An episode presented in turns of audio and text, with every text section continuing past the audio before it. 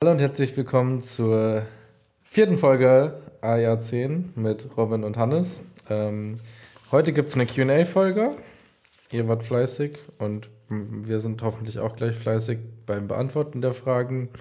Ähm, es sind ein paar ganz coole dabei, ein paar schnellere, ein paar, wo wir denken, dass wir da vielleicht ein bisschen mehr für brauchen. Ähm, ja, erstmal, ähm, Robin, wir sind jetzt hier, vielleicht wir können ja noch ein bisschen so normal quatschen. Ähm, du bist, wir sind jetzt äh, sieben Wochen out von der DM. Wie läuft so dein Training? Oder sind wir sieben? Oder sieben Wochen, ein paar Tage? Oder acht Wochen? Ich weiß nicht genau. Ähm, 52 Tage. Ich habe mir so einen Countdown gemacht. Ich weiß nicht, wie viele Wochen das sind. Müsste ich auch nochmal, keine Ahnung. Ja, passt schon. Sieben, sieben mal sieben sind 49. Ja, dann sieben Wochen und ein paar siebeneinhalb Wochen müssen es sein. Ja. Ja. Sind wir out. Ja, äh, wie läuft mein Training? Also mein Training äh, läuft eigentlich gut, so. Ähm, also es, aber ist die Frage, ob es gut genug läuft. Ne? Das ist so ein bisschen. ich ich sitze hier schon und denke so, fuck, fuck, fuck, fuck, fuck. Ja, bei allen anderen läuft das Training auch gut. Ähm, und ich muss da, äh, ja, wahrscheinlich weit, weit über dem deutschen Rekord äh, ein Total machen um, äh, ja, wenn ich erster Platz werden will oder generell wahrscheinlich sogar, um überhaupt das Podium zu kommen. Mhm. Ähm, und sonst, aber ja, eigentlich mein Training läuft gut. Ähm, und was sagen, habe noch ein bisschen was mit dem Knie. Ähm, das ist noch nicht ganz, es wird besser auf jeden Fall, aber es ist noch nicht ganz so, dass ich wirklich die hohen Gewichte regelmäßig machen kann, wie ich sie gerne machen würde, auch um mir die Sicherheit zu geben, was ich wirklich beugen könnte. Aber sonst Bank und Heben ist beides okay. Ähm, und ja. Was war jetzt deine äh, höchste Beuge im Training bisher? 260? Äh, ja, ja, okay. 260 bis jetzt. Ja, ja. Und die war, ja, die war so ein bisschen zögerlich und mit auch langsamer runter als sonst und so weiter. Also, mhm. ähm, also hat, hat, sich schon okay angefühlt, hat sich auf jeden Fall nicht schwer angefühlt aber war jetzt auch nicht so exklusiv schnell oder so. Ich habe halt zweimal, ich glaube 240, sehr schnell gebeugt. Das ist eigentlich, das hat mir sehr viel Konfidenz gegeben, aber 240 ist halt noch sehr weit entfernt von 300. Ähm, Wenn man andere in der Klasse hat, die 265 mal 5 beugen. Ja, das stimmt. Ja, das habe ich mir auch letztens gedacht. Ich, als erstes habe ich immer gedacht, ja, Bjarne, der beugt 300, aber dann habe ich mir noch überlegt, fuck, wenn er 265 für 5 beugt und da wäre vielleicht sogar noch ein bisschen was drin gewesen, dann beugt er über 300. Machen wir jetzt nicht so viel Druck. Aber ich finde es lustig, weil letztes Jahr ich, hatte ich das Gefühl, dass du dir gar keinen Druck machst und das hat man ja auch im Wettkampf gesehen. Ähm, ja, ja. Und jetzt habe ich das Gefühl, ja. du machst dir sehr viel Druck. Ja, ja, ist so. Das Ding ist, letzt, letztes Jahr bin ich hingegangen mit, ich gewinne eh nicht. Äh, ist verloren. Ich muss 805 machen für, äh, für die Norm, die schaffe ich eh nicht, scheiß drauf, ich gehe einfach, mache mein Ding. Jetzt lief mein Training richtig gut, gerade wo ich 3,33 gehoben habe und ich dann gesehen habe, okay, wenn ich jetzt einfach nur 3,33 hebe und ich beuge und drücke so wie vorher, dann habe ich schon 805, ist über dem Totalrekord. Ähm, dann ist natürlich in meinem Kopf so, du kannst gewinnen. So. Mhm. Und jetzt gehe ich, jetzt gehe ich halt hin, nachdem ich die 330 gezogen habe, war mir im Kopf, Robin, du kannst gewinnen, ja. Mhm. Und damit halt mit 805, weil 805 ist über dem Totalrekord, also über allem, was jemals ein 105er in Deutschland gemacht hat. Habe ich gedacht, cool. So, und vielleicht können wir noch ein bisschen was draufpacken. Aber jetzt, äh, jetzt hab ich, bin ich halt schon im Mindset, ich will gewinnen und jetzt sehe ich halt, fuck, bei dem läuft das Training gut, bei dem läuft das Training gut, der hat das schon gemacht. Und dann denke ich mir so, vielleicht 805, das wird nicht mehr reichen. Und jetzt denke ich mir natürlich, die Zeit wird knapp, kann ich da noch mehr rausholen? Was kann ich aus der Beuge und aus der Bank noch rausholen? Oder vielleicht auch noch aus dem Heben, ähm, mhm. um äh, da entsprechend mitspielen zu können. Und ähm, ja, ich glaube, das ist das Ding. Es wird halt. Aber wirst du, wirst du auch, wirst du auch, ähm, sagen wir mal, du musst 8, 20, 8, 30 machen. Wirst du dann trotzdem ja. einfach im dritten auflegen, was du brauchst? Dieses Mal? Oder wirst du denken, okay, vielleicht doch nicht und irgendwie. Äh, ja, darüber. Ähm, als, eigentlich bin ich nicht so der Typ, ähm, aber ähm, ich gehe davon aus, ähm, dass, ja, also ich würde schon gerne wieder in, in Nationalkader und sie haben bisher immer nur die ersten Plätze genommen mhm. und ähm, mit dem Hintergedanken, ändern, ja. mit dem Gedanken würde ich sagen, alles oder nichts. Äh, zweiter Platz ist der erste Verlierer. Ne? Ähm, und ähm, das heißt, ja, ich werde, werde dann am Ende auflegen, äh, was ich muss. Es sei denn, ich muss irgendwie 360 auflegen oder so, dann vielleicht mal nicht. Aber wenn es so in dem Bereich, ja, keine Ahnung, bis 340, 345 oder so, würde ich es wahrscheinlich probieren. Und da denke ich mir auch schon wieder, ja, leg doch mal 350 auf, wenn du sie auch brauchst. Weil 340, 340 kann eh passieren, dass du 340 heben musst, ne? Ja, werden wir sehen, werden wir sehen. Mal gucken. Ja, werden wir. Ähm, aber ja, so sieht es im Moment äh, bei mir aus. Ist, haben wir schon wieder, sind wir schon wieder sechs Minuten am Quatschen. Wir haben noch keine richtige Frage beantwortet. Aber. Okay. Ja, äh, es ist auf jeden Fall äh, ganz, ganz cool. Ich schreibe jetzt auch schon die letzten ähm, ersten, äh, die ersten letzten Blöcke für die DM. Ähm, Gerade bei den weiblichen Athletinnen, die ich coache, da sind dann auch die Blöcke gerne mal entsprechend lang. Und das macht Spaß. Da, ich bin schon sehr, sehr hyped. Ich habe sogar ja, hab 14 ja, Leute jetzt auf der DM. Das wird sehr, sehr wild. Ja, ist krass, ne? Ich, obwohl, du hattest letztes Jahr auch schon welche auf der aktiven DM, aber da aber, waren ja. nicht so viele und die waren nicht so ganz oben dabei, ne? Ja, und jetzt auf einmal ein halbes Jahr später ist bei dir ganz schön anders. Ja, sehr äh, anders. Mit, mit mehr Leuten und mehr Leuten, die auch oben dabei sind. Ja, ja. ja ich glaube, ich habe äh, wahrscheinlich auf der aktiven DM diesmal tatsächlich keinen. Ähm, ich hatte, ja, logischerweise hatten wir überlegt, ob es mich geht, aber ähm, nicht. wahrscheinlich nicht. Okay. Ähm, Schade. Weil sein ja, Quad noch nicht ganz okay. äh, ja, optimal ist und ähm, ja, ja, auch irgendwie nicht so hat nicht so Bock drauf, dann, okay. wenn er nicht in, in Topform ist. Ja, lieber vorsichtig als nachsichtig, ne? Ja, genau. Aber sonst läuft es eigentlich auch okay. Also er hat ja dann auch seine Problemchen da, aber geht trotz dessen ähm, geht es noch weiter voran. Man, man erkennt weiterhin Progress. Aber er ist jetzt im Kader, ne? Auch? Ja, ja, er ist im Kader. Ich genau. musste jetzt für Jona und Björn letztens die Jahresplanung einreichen. Oder mitmachen denke, das musst du dann wahrscheinlich für Sammy auch, weil weißt du schon, auf welches Wettkämpfe es für ihn, für ihn geht? Also Junior und Worlds? Ist das in Planung? Ja, ja, also so. Ich habe jetzt nicht direkt mit irgendjemandem gesprochen vom Kader, aber ich habe, äh, Sammy hat mir das äh, quasi erzählt, mhm. was da losging und meinte das eigentlich, ja, dass man, dass er damit äh, rechnen kann, da entsprechend auf die Meisterschaften zu gehen. Und äh, ja, dass das entsprechend auch die Planung ist. Sehr cool. Sehr nice. Dann bin ich gespannt und wir beantworten jetzt die ersten Fragen, oder? Ja, okay. Okay, ähm, die erste Frage fand ich sehr, sehr cool. Shoutout an äh, Mirti. Ähm, sagen wir so, ne?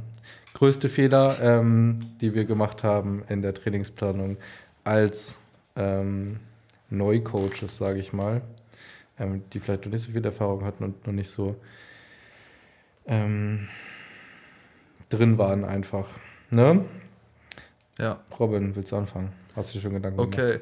Okay. Äh, ja, ein bisschen Gedanken habe ich mir gemacht. Das Ding ist ja, sagen wir so, ich coache noch nicht so extrem lange, ähm, weswegen ich nicht sagen würde, dass ich selber in dem Coaching, jetzt, seitdem ich halt Coaching mache, irgendwie große Fehler gemacht habe, weil ich ja halt also sehr lange mehr relativ passiv war, beziehungsweise ähm, halt mich selber gecoacht habe, vielleicht Amolin gecoacht habe. Ähm, mhm. Und ja, ich habe hier und da mal. Aber das kannst du ja so vielleicht Leute, auch auf dich selber bezogen. Äh, ja, ja, genau. Im Gym ähm, Leute gecoacht. Ja, genau. Ich, was ich mir denke, ist so, was, was habe ich in meiner eigenen Trainingsplanung falsch gemacht? Sowohl, aber auch was vielleicht äh, von anderen Leuten, ähm, die mir die Trainingsplanung geschrieben haben. Was haben die vielleicht falsch gemacht? ähm, also, ich finde es, ja, was soll ich sagen, Fehler, Fehler. Also zu Anfang habe ich selber meine eigene Trainingsplanung wenig Fehler gemacht. äh, weil es lief auch sehr gut. Ähm, dann habe ich, dann sind mir ein paar Sachen aufgefallen und also da war, hatte ich einen Coach und ähm, das ist, okay, ich ramble hier jetzt so krass rum. Was ich sagen will, ist 5x8 Kniebeugen at API 8, ja, das ist, mhm. kommt mir in Sinn und das würde ich als Fehler betrachten und zwar warum? Ähm, das klingt so okay, man denkt so, ja, Achter macht man, API 8 ist so normale Intensität, aber die meisten Leute ähm, sagen halt so, API 8 ist RER 2 und wenn man dann mehrere Sätze RER 2 macht, das ist brutal schwer. Ja, also das ist, ähm, ja, also ein 10 Rep Max, keine Ahnung, wie viel sind das? 75 Prozent oder so. ähm, und wenn man dann schon ein bisschen was beugt. Also ich denke mir dann so, also ich habe dann halt damals das halt gemacht und dann habe ich halt immer gesagt, ja, ähm, beziehungsweise habe dann halt moderat angefangen, was man halt so machen würde mit Achtern. Ähm, und das habe dann immer gesagt, ja, da waren bestimmt noch vier, fünf Reps in Reserve. So, was dann ja äh, eigentlich Sinn macht oder vielleicht eher in dem ist, was man Achter machen müsste. Aber war der Plan war ja dann irgendwie API 7 bis 8, wie auch immer, zwei, also dann von der Kommunikation her zwei bis drei Reps in Reserve. Ja. Also habe ich dann natürlich viel mehr gepusht, was dann viel zu viel war, also vom Volumen her. Ja. Ähm, oder generell. Und das ist so eine Sache, wo ich dann sagen würde, also entweder, deswegen benutze ich dann auch RER, und, weil es dann einfach klarer ist, so. Also entweder, wenn, und dann würde ich ganz klar sagen, wenn ihr irgendwie, also eigentlich fast immer, so mehrere Sätze mit RER 2 ist schon ziemlich intensiv, egal welche Rap-Range, so. Safe. Für ein paar Leute in bestimmten Kontext, wie auch immer, kann man das vielleicht machen.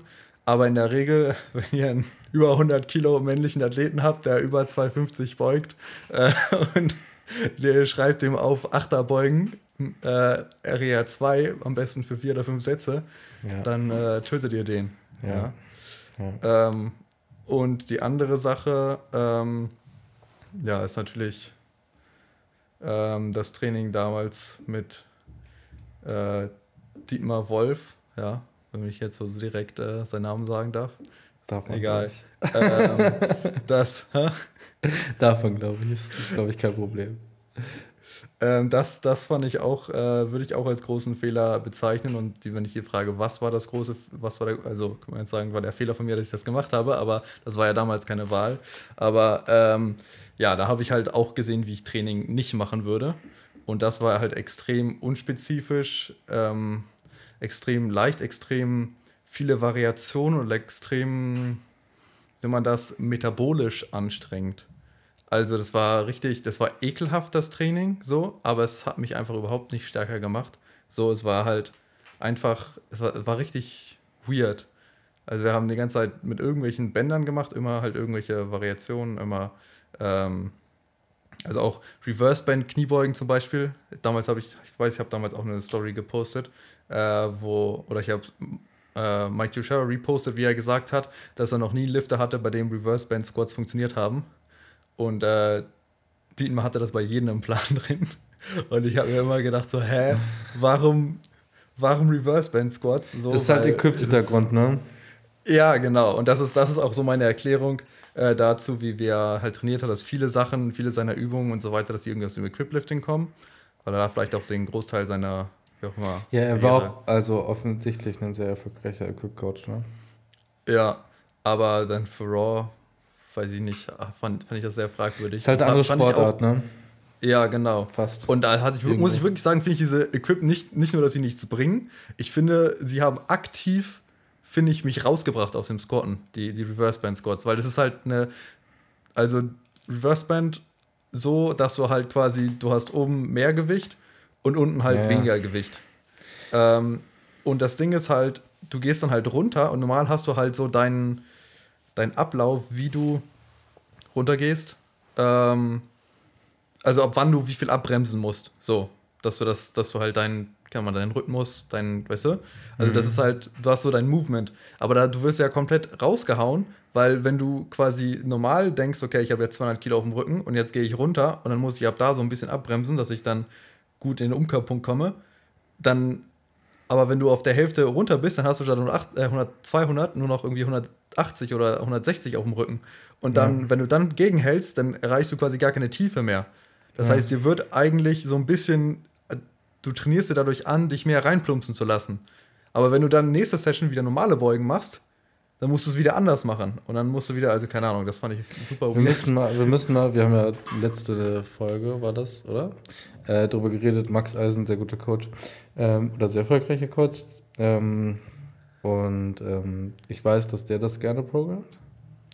Ja. Ähm, mich interessiert aber das aber auch, weil ich ehrlich gesagt nicht so richtig den Sinn dahinter verstehe ähm, warum man das für Raw Powerlifting plant.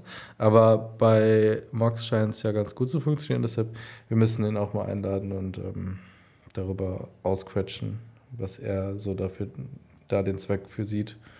Ist auf jeden Fall sehe ich sonst auch nicht so richtig in irgendeinem amerikanischen Raum oder so sehe ich das gar nicht. Ähm, sieht man ja sonst wirklich eher. Ich habe jetzt einen, einen ähm, Athlet, der ein bisschen Equip macht oder der Equip macht ähm, aber erst seit kurzem. Und das ist wirklich, also ich habe ihm gesagt, okay, ähm, du, da kannst mein Versuchskaninchen sein, wenn du willst, aber ähm, sonst ist es auch kein Problem für mich, wenn du dir da einen erfahreneren Equip-Coach suchen willst. Ähm, und er ist jetzt mein Versuchskaninchen. Aber es ist wirklich, die Planung ist wirklich so ganz anders. Das ist wirklich eine andere Welt. Das ist wirklich wild. Ja, also, ähm, da weiß ich nicht, was du soll. Ja, Equip ist anders äh, und deswegen, ich glaube, das ist, äh, also habe ich viel auch gesehen, dass generell Powerlifting war halt früher equipped und dass da halt so viele Sachen noch sind und so viele Tipps auch generell zur Technik, äh, auf Bankdrücken, Squats, wie auch immer, äh, so, also mhm. Programming und Technik, die eigentlich, die aus dem Equiplifting kommen, ja. aber die Leute quasi immer noch den Leuten empfohlen werden für Raw Powerlifting, wo sie eigentlich gar keinen Sinn mehr machen. Elbows ähm, in, ja, ganz wild. Ja. Ganz wild. Ja, ähm, ähm, aber ähm, interessant auf jeden Fall. Bei mir war es auf jeden Fall, würde ich sagen, einer der größten Punkte, da wirst du jetzt ausrasten. Dass ich sagen würde, ich habe die Assistenzen ähm, in, in, in der Vergangenheit oder in der, gerade in den aller Anfängen ähm, deutlich zu leicht geplant und auch gar nicht mit, mit genug Intention dahinter. Ähm, da wirst du zumindest wahrscheinlich nicht ähm, gegenhalten, aber ähm, prinzipiell war da viel mehr so, ja, ich glaube, Bryce Lewis hat das mal angesprochen gehabt, und dann habe ich das so ein bisschen übernommen. Ähm, viel Freiheit lassen in der ähm, Übungsauswahl den Athleten bei den Assistenzen, also zum Beispiel reinschreiben Row of Choice oder so. Ähm, davon bin ich weg. Also, und dann also dreimal 10 bis 15 2 bis 3 Rier. Ähm, aber ohne da so richtig ähm, die Intentions hinter zu haben, sondern mehr so, okay, hier Assistenzen, gönn dir. Also davon bin ich jetzt auch schon länger weg, aber ähm, auch aus gutem Grund. Ich denke, das hat ähm, davon profitieren die AthletInnen, die ich coach, jetzt gerade am meisten zu dem, was, wie es in der Vergangenheit war, dass ich mir wirklich viel dabei denke, welche Assistenzen ich reinschreibe, in welchem Umfang ich die reinschreibe und ähm, wie nah wir ans Muskelversagen in welchen Zeitpunkten gehen. Ähm, ja. Ähm, ansonsten würde ich auch eher sagen, ähm, am, an, am aller Anfang, ähm, das war auch sicherlich, ähm, waren auch sicherlich die Einflüsse, unter denen ich da zu dem Zeitpunkt stand, ähm, also so im Bereich 2018. Ähm, als ich wirklich gerade angefangen habe zu coachen, habe ich auch eher gedacht, okay, wie viel kann Lifter in XY jetzt recovern? Okay, dann machen wir das auch. Ähm, und ich denke, das ist ein großer Fehler. Ähm, stattdessen bin ich jetzt auf jeden Fall da, wo ich, wo ich eher sage, okay, was braucht Lüfter in XY? Ähm, und mehr brauchen wir auch nicht machen. Ähm, auch wenn wir es könnten und auch wenn wir davon recovern könnten.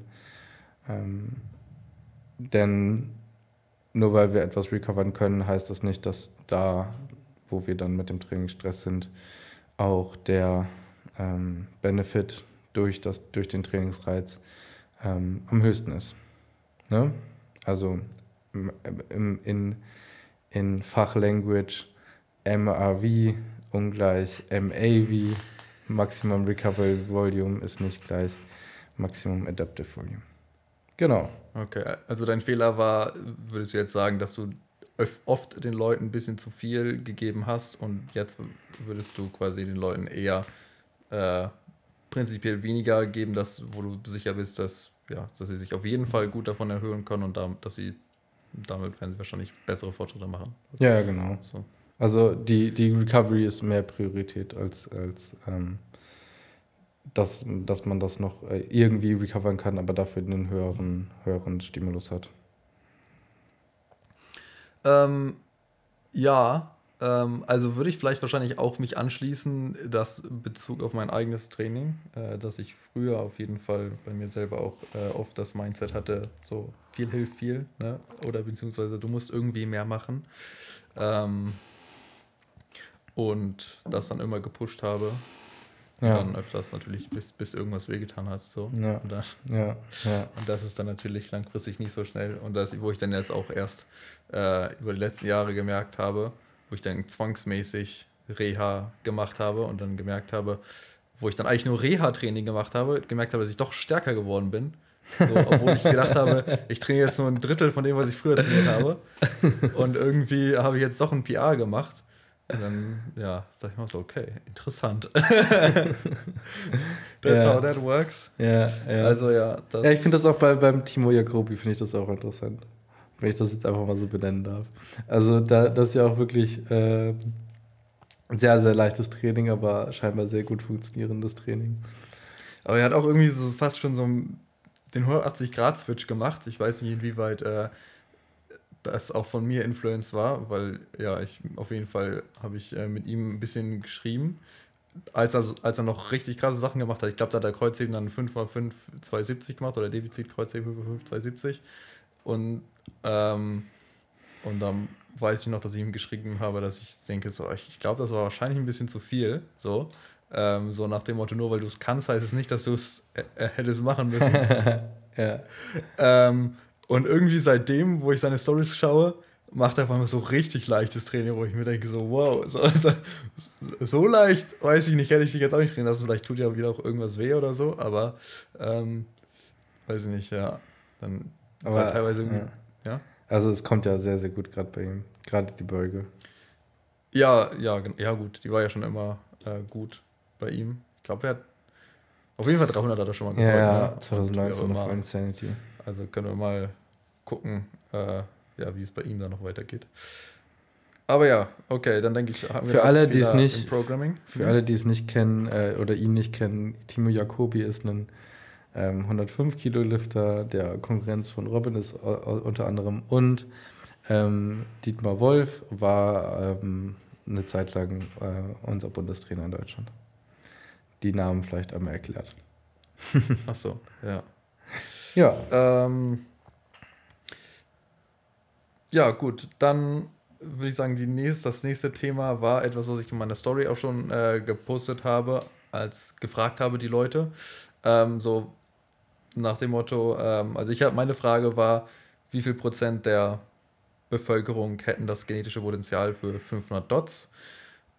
Oder jetzt haben ein paar andere Leute das gefragt, dementsprechend so ein bisschen aggressiver, kann jeder 500 Dots erreichen, wie auch immer.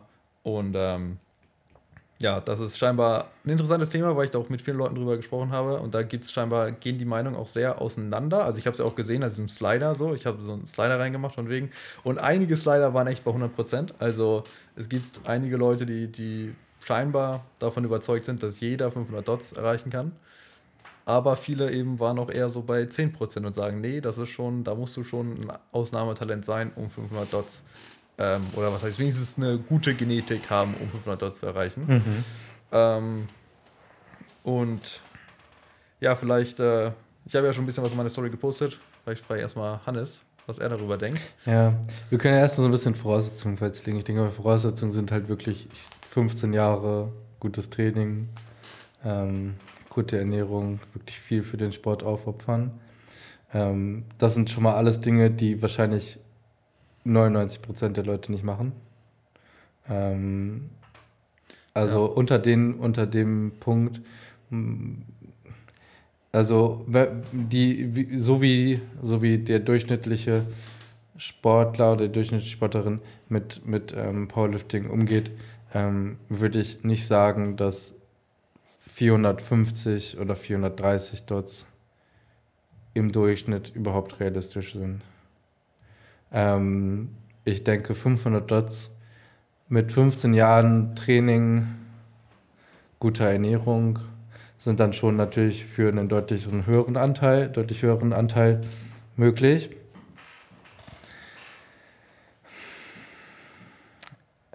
Also 100% natürlich auf gar keinen Fall, ne? Ähm, sonst würden wir das deutlich öfter sehen. Ich denke, ich, ich halte mich selber für ziemlich durchschnittlich von meiner Genetik her. Ich weiß, dass ich mit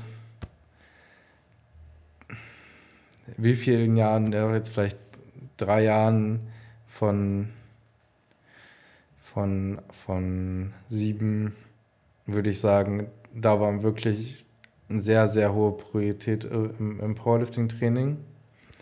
Ähm, und mein bestes Total sind immer noch 500 oder meine, meine, meine ähm, PRs ergeben, glaube ich, 552 total bei 83. Das sind 385 Dots oder so, 390 Dots.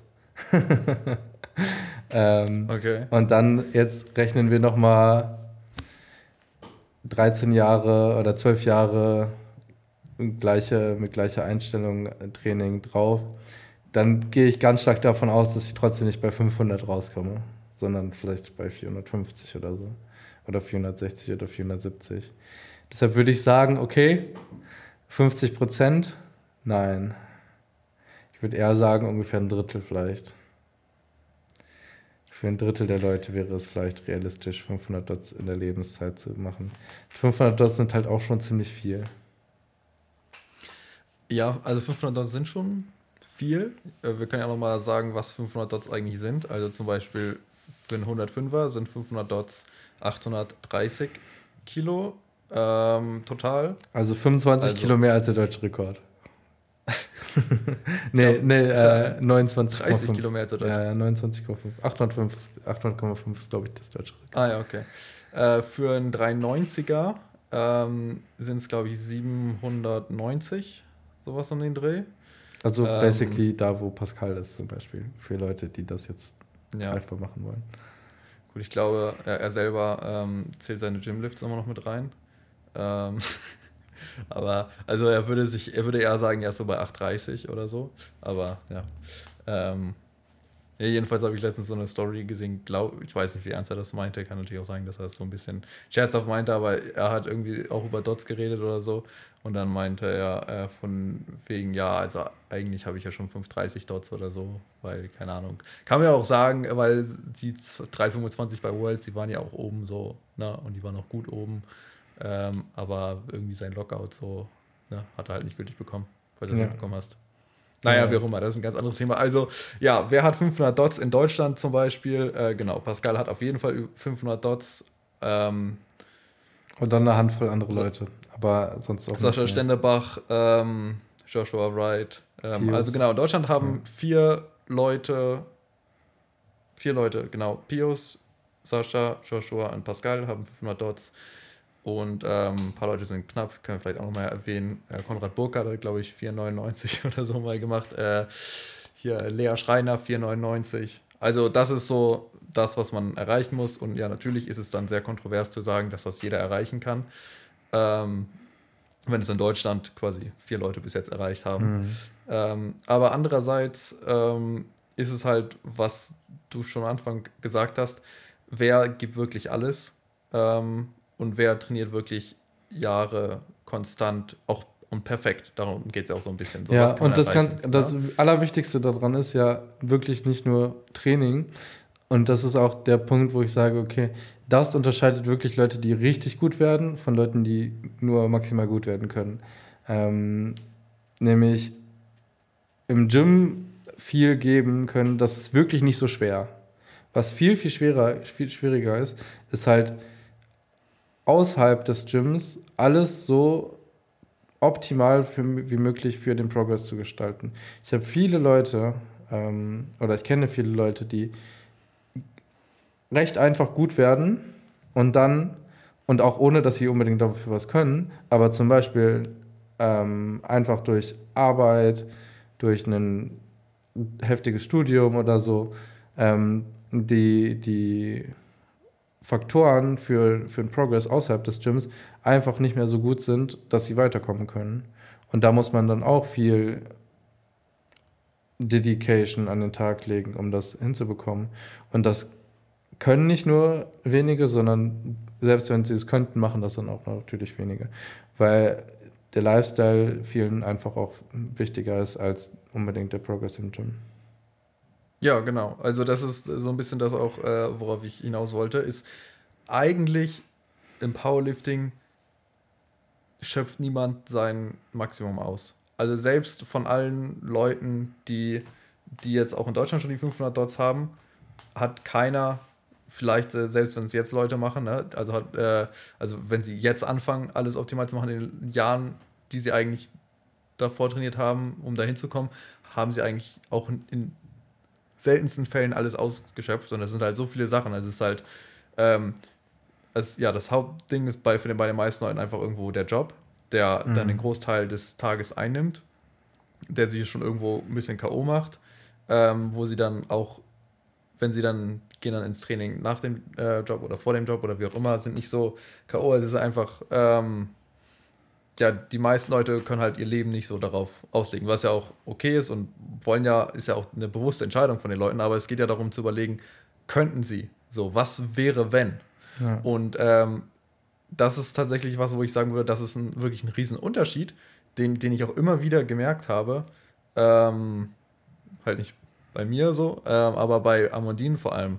So, je nachdem, was sie gerade für einen Job hat, was sie gerade macht, wie, wie ihre quasi, ja, ähm, ja, Phase da ist, hat das so einen extremen Einfluss auf ihren Progress, den sie macht im Gym.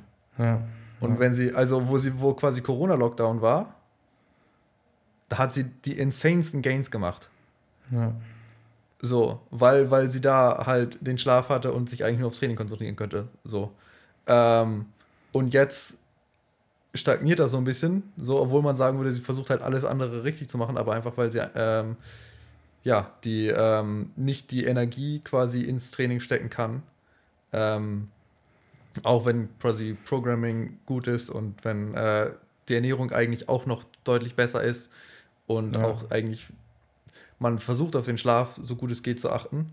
Aber das ist eben also auch so eine da Sache, wo man eigentlich wäre es so, also so Schlaf, Ernährung und dann halt eben Training. Und die meisten Leute denken dann nur über Training, wo ich auch sagen würde, okay, man kann bei vielen Leuten wahrscheinlich noch viel an Training verbessern. Aber es ist dann, es ist wirklich eigentlich, du gehst immer zur gleichen Zeit ins Bett. Ja. Dann schläfst du jeden Tag aus dann isst du quasi deine Mahlzeit, die quasi die, recht, die richtige Zusammensetzung hat und gehst dann genau, keine Ahnung, zwei Stunden später oder wie auch immer, wenn es perfekt verdaut ist und du die beste Energie hast, gehst dann ins Training. Ja. Lässt dir da auch die Zeit und dann quasi erholst du dich danach, keine Ahnung, gehst in die Sauna, wie auch immer. Ja. So ein, so ein Lifestyle. Ja. ja. Und wenn du den, so ein, so ein, und wenn du dann ja das, den lebt halt fast keiner. So, ja. selbst die Profiathleten, die versuchen, so da mehr drauf zu achten, die haben auch immer irgendwas selbst und dann, ne, irgendwas nebenbei, wie sie Geld verdienen. Also selbst keiner verdient einfach nur damit, dass er Powerlifter ist, sein Geld, so wie jetzt ein Profisportler. Man kann das dann indirekt machen, so als Powerlifting-Coach, aber dann als auch als Powerlifting-Coach musst du dann viel arbeiten, musst du dann ja, öfter sagen, hm, okay, jetzt ist das, steht das Coaching gerade bei mir über dem Training und das ist dann ein bisschen ähm, und dann kannst du da nicht alles reinstecken. Und deswegen, darum geht es mir so ein bisschen zu sagen, ja, also das ist, denke ich mal, vielen so ein bisschen bewusst, aber vielleicht auch nicht zu dem Ausmaß, was das wirklich für einen Unterschied macht, wenn man, ähm, also was man wirklich nochmal rausholen könnte, im Sinne von, ja, für viele ist es wahrscheinlich nicht möglich, das rauszuholen, weil sie haben halt ihren Job, sie haben, keine Ahnung, Kinder, wie auch immer, ne? Ähm, Familie, irgendwelche anderen Verpflichtungen. Aber es geht ja einfach nur um das Hypothetische, so. Ähm, und dann halt eben auch die Frage, so wenn man vielleicht auch stagniert, dass man sich überlegen kann, was kann ich vielleicht noch optimieren? So, kann ich, ist es so, kann ich wirklich nicht mehr schlafen? So. Ähm, oder kann ich vielleicht noch irgendwie hier und da ein bisschen was in meinem Alltag äh, umstellen, dass ich mhm. vielleicht mit ein bisschen mehr Energie ins Training gehen kann, dass ich ein bisschen mehr ähm, schlafen kann oder kann ich vielleicht meine Ernährung noch ein bisschen optimieren, für immer, ja. ähm, dass ich entsprechend unter den optimalen Bedingungen trainieren kann und mich erholen kann. Ja. Und ähm, wie gesagt, ähm, das ist ja so ein bisschen das, wo ich auch hinaus will, wo ich dann sagen würde, ich glaube, dass viele Leute viel mehr erreichen könnten ähm, und dass entsprechend viele Leute auch 500 Dots erreichen könnten. Ähm, also beziehungsweise, ja, sagen wir es so, viele Leute könnten 500 Dots erreichen, wenn sie alles perfekt machen würden. Aber generell jetzt, um es realistisch zu sagen, viele Leute könnten auf jeden Fall wenigstens deutlich besser sein, wenn sie, mhm. wenn sie wollen. Und dann müssen sie halt eben bei ein paar Sachen noch schauen, die halt außerhalb, genau, im Lifestyle, wie auch immer, sich optimieren lassen. Ja. Und äh, also das ist, ja genau, so ein bisschen der Punkt. Wo ich jetzt halt nicht sagen würde, also auch wenn ich, ja, wie jetzt Leute ne, äh, für Leute Programmer und mir denke, okay, also ne, man sieht das ja auch, wer macht Progress, wer macht nicht so Progress. Und dann ist es immer so, man, ja, dann wird man krank oder dann hat man irgendwie eine stressige Phase oder wie auch immer. Das sind immer irgendwelche Sachen, die dann dazwischen kommen und die das dann, ähm, die, ja, die einen halt runterhauen, sage ich jetzt mal. Und wenn man die vermeiden kann im Sinne, ja, äh, dann ist dafür deutlich viele, deutlich mehr drin ja. Ähm,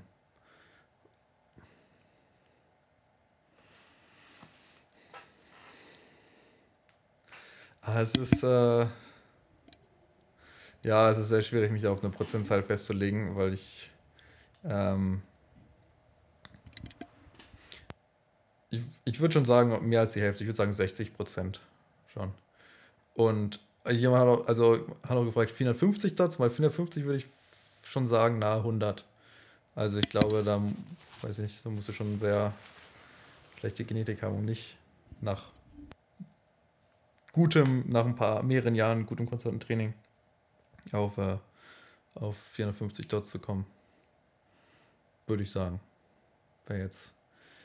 Aber ja, da gab es also ein paar Konversationen hatten, hatten wir auch, die sagen, hey, das ist alles biased, weil im Powerlifting sind eh nur Leute, die schon talentiert sind und Leute, die eh kein Talent haben für Kraftsport, die kommen gar nicht jetzt ins Powerlifting, deswegen kann man das gar nicht äh, quasi sehen. Und wenn wir jetzt, wenn jetzt auch Leute anschauen, weiß nicht, die wir coachen oder so, könnte man auch sagen, ja, okay, Leute, die irgendwo ins Coaching gehen, die gehen eh nur ins Coaching, weil sie schon gemerkt haben, dass sie ein gewisses Talent haben für, ähm, für Kraftsport. Das ist natürlich auch eine andere Seite, ähm, die ich mir mal erwähnen würde, ja, äh, von Leuten, die eher der, die Meinung vertreten, dass es wenig Leute sind.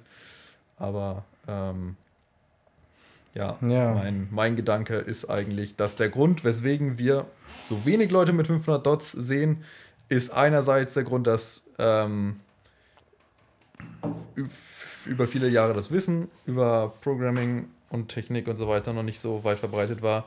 Und der zweite Punkt, ähm, wo es ja jetzt natürlich weiter verbreitet ist, dass einfach die meisten Leute auch nicht den Lifestyle leben äh, eines Profiathleten. Ja. Und dass, dass das auch der Grund ist, weswegen ähm, so wenig Leute diese äh, Kraftwerte erreichen.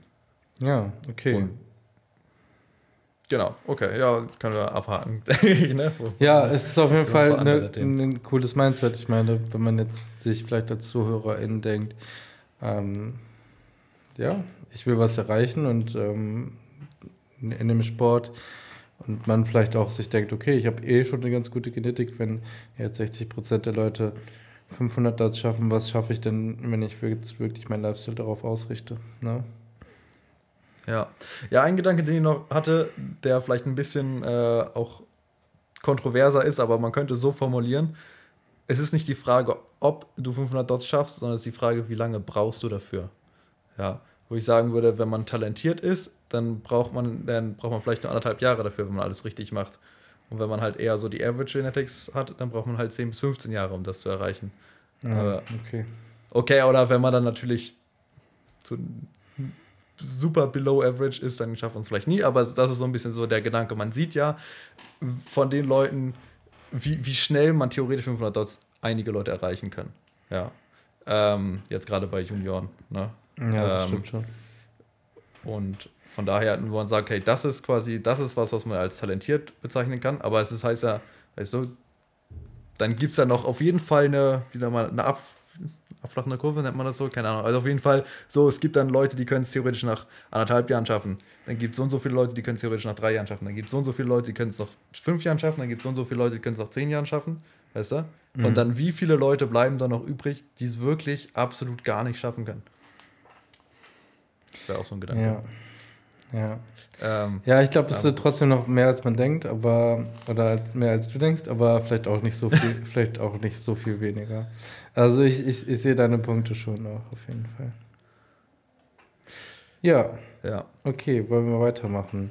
Ähm, Die nächste Frage ging um den Videobeweis im Powerlifting, ob es den denn mal geben sollte. Ich glaube, ich weiß nicht genau, wie sie formuliert war. Es war eine Frage an dich, ne?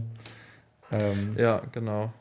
ja, und ähm, prinzipiell ähm, einfach zu beantworten, denn auch wenn es das noch nicht auf LMs, äh, BMs, also Bezirksmeisterschaften und so weiter gibt und ich das jetzt auch noch nicht so richtig auf ähm, privat organisierten Wettkämpfen ähm, gesehen habe, auf der DM ähm, letztes Jahr gab es auf jeden Fall schon so ein schönes Laptop, was die ähm, Lifts jeweils aufgenommen hat und ähm, die Jury dann sehen konnte.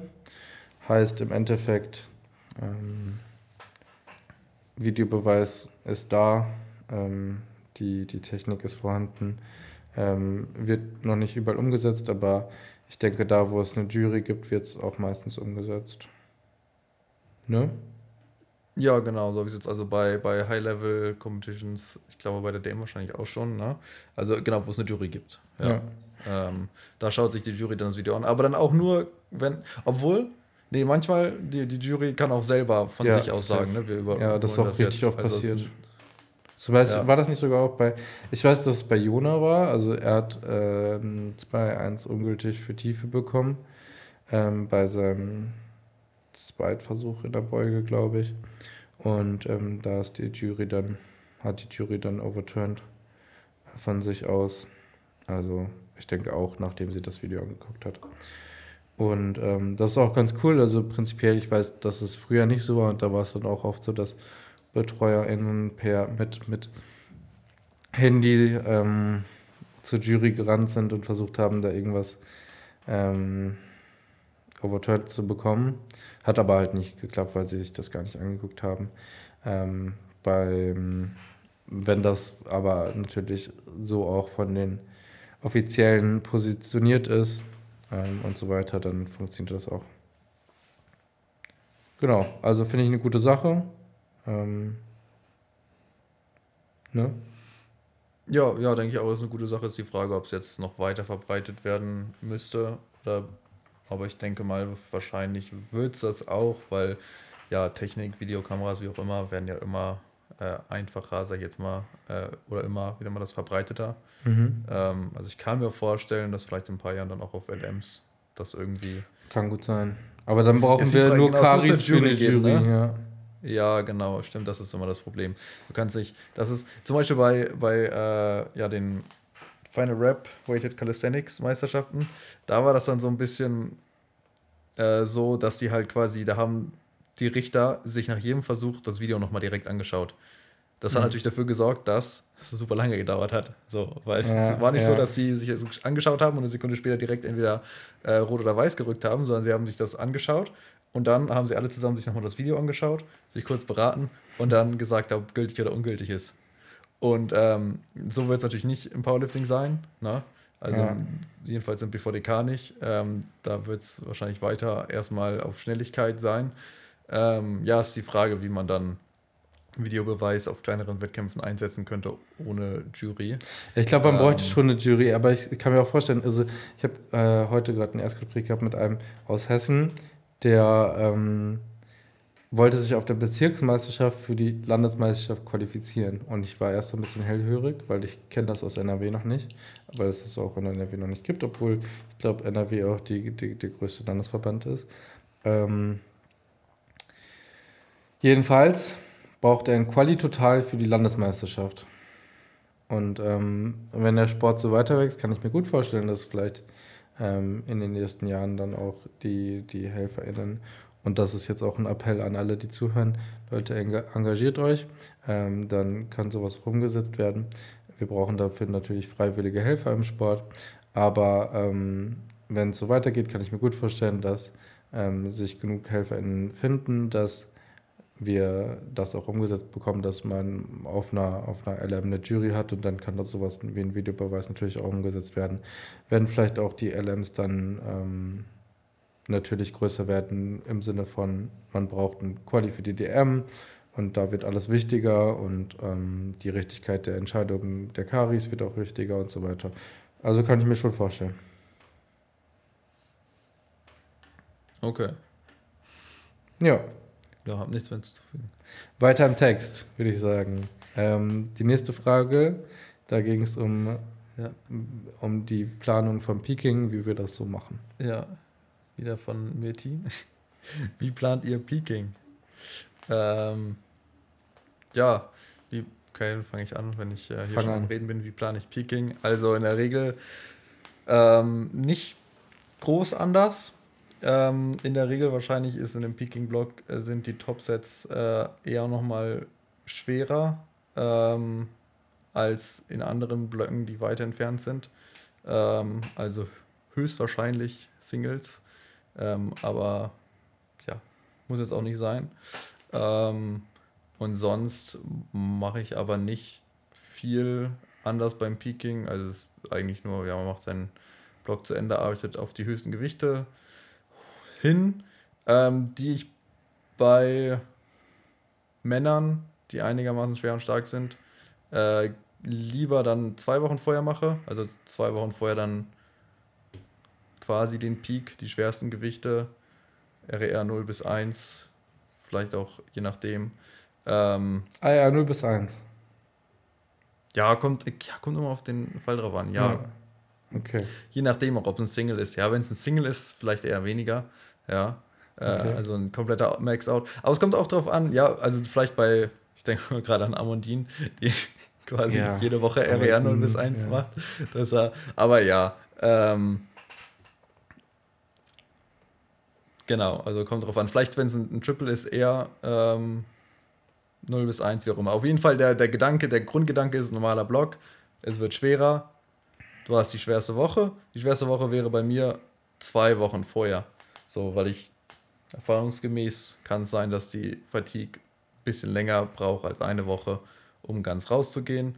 Und dann, dann quasi die Wochen, zwei Wochen out, wäre dann so eine mittelschwere Woche bei mir. Und dann die letzte Woche wäre halt eine Taper-Woche, wo halt dann deutlich Fatigue reduziert wird. Aber quasi, dass die das Allerschwerste nicht eine Woche, sondern zwei Wochen vorher ist.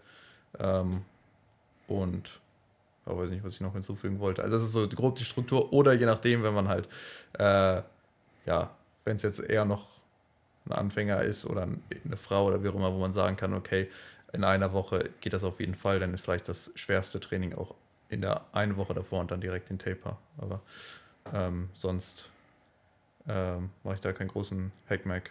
Ja. Und hat bisher ganz kein, gut funktioniert. Ja, ja. ja, äh, ich mache auch keinen großen Hackmack, wie du sagen würdest. Ähm, prinzipiell, ähm, je nach der Wichtigkeit des Wettkampfs natürlich auch ähm, in der tendenziell, in der Tendenz mehr oder in der Tendenz weniger, ist ähm, bei mir in den Peking-Block nichts anderes als ein normaler Trainingsblock mit ähm, der, dem Unterschied, dass wir natürlich an Tag X möglichst leistungsfähig sind oder sein wollen. Ähm, heißt, wir brauchen ähm, einen, einen Taper, einen, eine bestimmte Zeit, um die Leistungsfähigkeit so herzustellen, dass sowohl das Level an Fitness, also an, also dass wir möglichst die Erschöpfung möglichst so viel rausbekommen, dass wir perfekt stark sind, aber trotzdem nicht detrained sind. Ähm, das ist irgendwo natürlich alles individuell, aber meistens ist es bei mir so, dass die letzte Woche vom Trainingsstress reduziert ist, beziehungsweise vom, vor allem vom Volumen reduziert ist.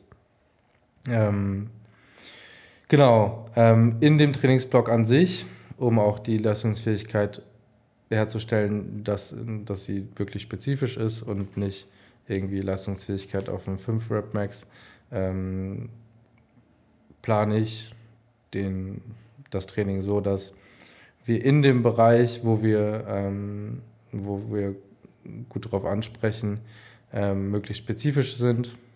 Also jetzt nicht übertrieben spezifisch, aber wie gesagt, in dem individuellen Bereich, den wir gut tolerieren oder wo wir gut darauf ansprechen. Ähm, heißt, meistens gibt es auch eben Singles.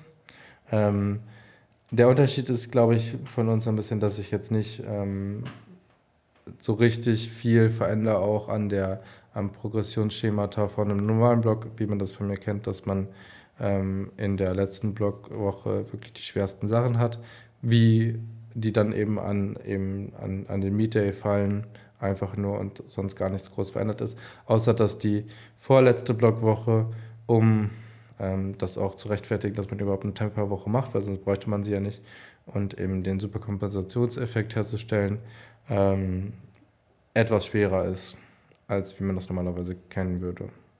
Ja, das ist dann aber meistens nicht mal unbedingt Intensität, sondern meistens ein bisschen mehr Volumen, was dann in der letzten Blockwoche wegfällt. Also ich würde sagen, in, der, ähm, in den letzten Einheiten der Woche, was jetzt in der Beuge meistens eine Secondary-Einheit ist, weil ich die meisten äh, Leute Primary ähm, ein, ein, ähm, im ersten, in der ersten Hälfte der Woche machen lasse, ein, zwei Sätze mehr, ähm, vielleicht ein bis zwei Rie weniger. Ähm, ähnliches daneben bei Bank und Heben. Bank wird in der letzten Woche meistens auch noch immer zumindest eine halt, halt nicht komplett leicht sein. Und dann gibt es eben meistens irgendwo im Bereich vom letzten Warm-up in, in, den, in den in Squat Bed Deadlift für ein paar Singles. Bei im Heben meistens nochmal deutlich weniger. Ähm, ja, jetzt habe ich ziemlich viel gelabert. Ähm, und ich glaube, das war ein ganz guter Einblick. Ja, ja, ich hätte uns gedacht, was kann man noch so, was weiß man von anderen Peaking-Strukturen, um das mal so in Kontext zu setzen. Ich glaube, ähm, soweit ich das weiß von RTS, die sagen ja gerne, dass sie dann äh, so, die haben ihre Time to Peak, also so ähnlich vom Konzept würde ich sagen, machen wir das ja auch, wo wir sagen, wir haben eine schwerste Blockwoche und wenn ich richtig verstanden habe, du machst ja, also du machst quasi die schwerste Blockwoche und danach machst du einen Taper und dann ist der Wettkampf. Ne? Genau.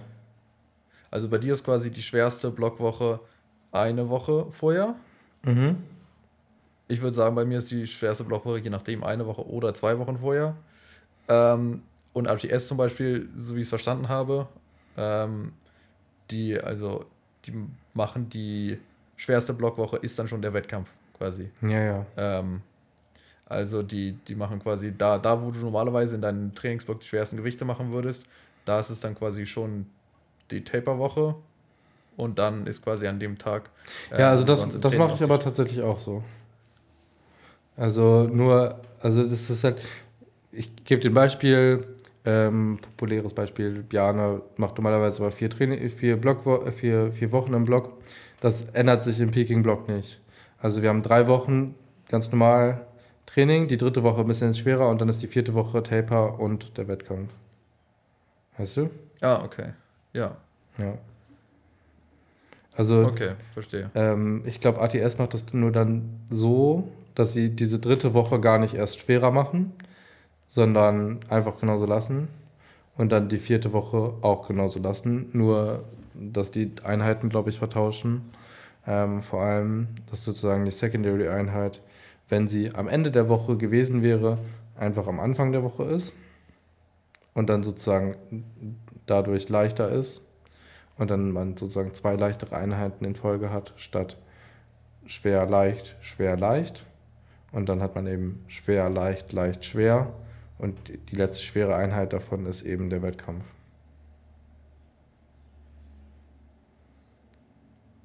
Ja. Ja. Aber ähm, ich denke, dieser Superkompensationseffekt davon, dass man ein bisschen schwerer geht und dann ein bisschen leichter geht ähm, und das auch wirklich so plant ähm, und dann eben durch leichte Singles trotzdem noch ähm, verhindert, dass man die traint, ist, glaube ich, ein bisschen, ein bisschen effektiver, als wie das ATS plant. Aber das Das ist meine Meinung. Ne? Ja.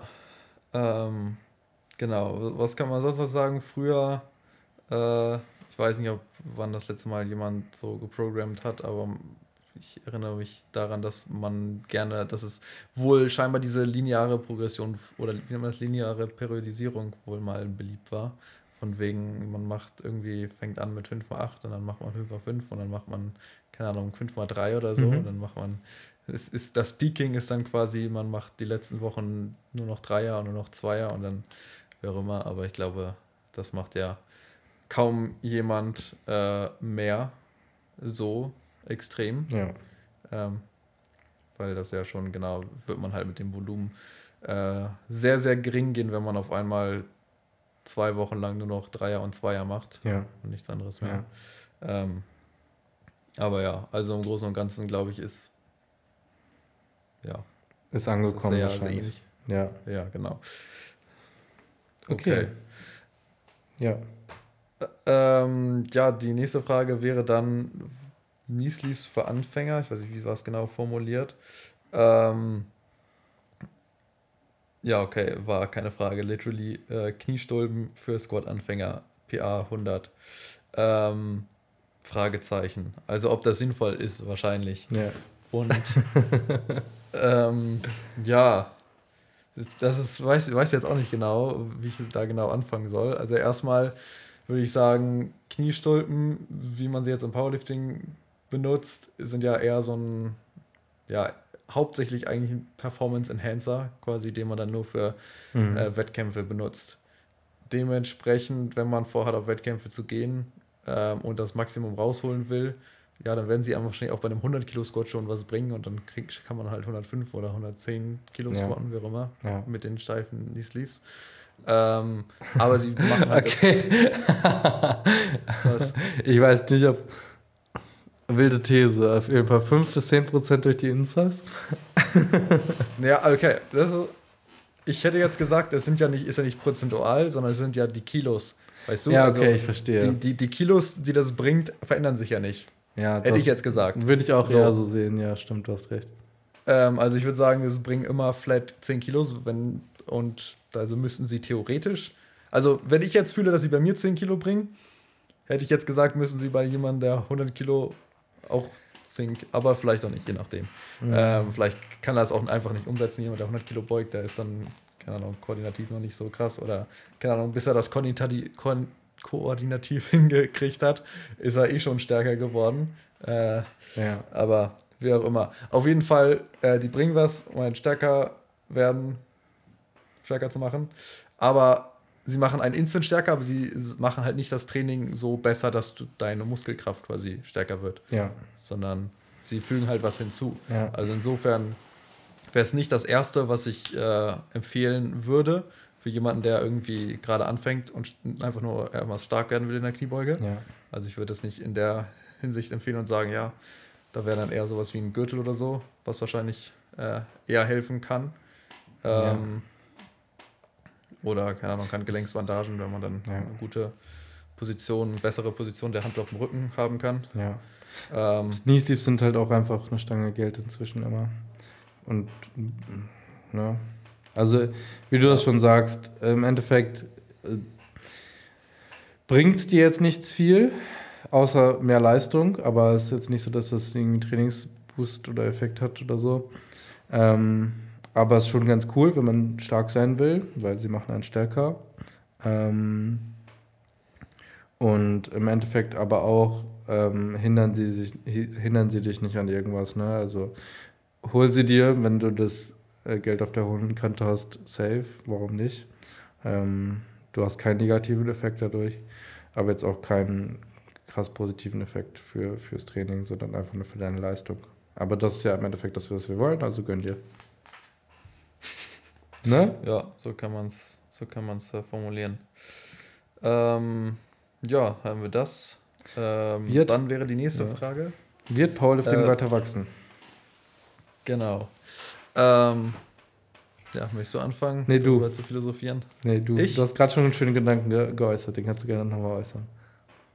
Okay, ähm, also ein Gedanke, den ich, ich glaube, aus einem anderen Podcast irgendwo aufgeschnappt habe. Ich glaube, es war aus äh, Iron Culture.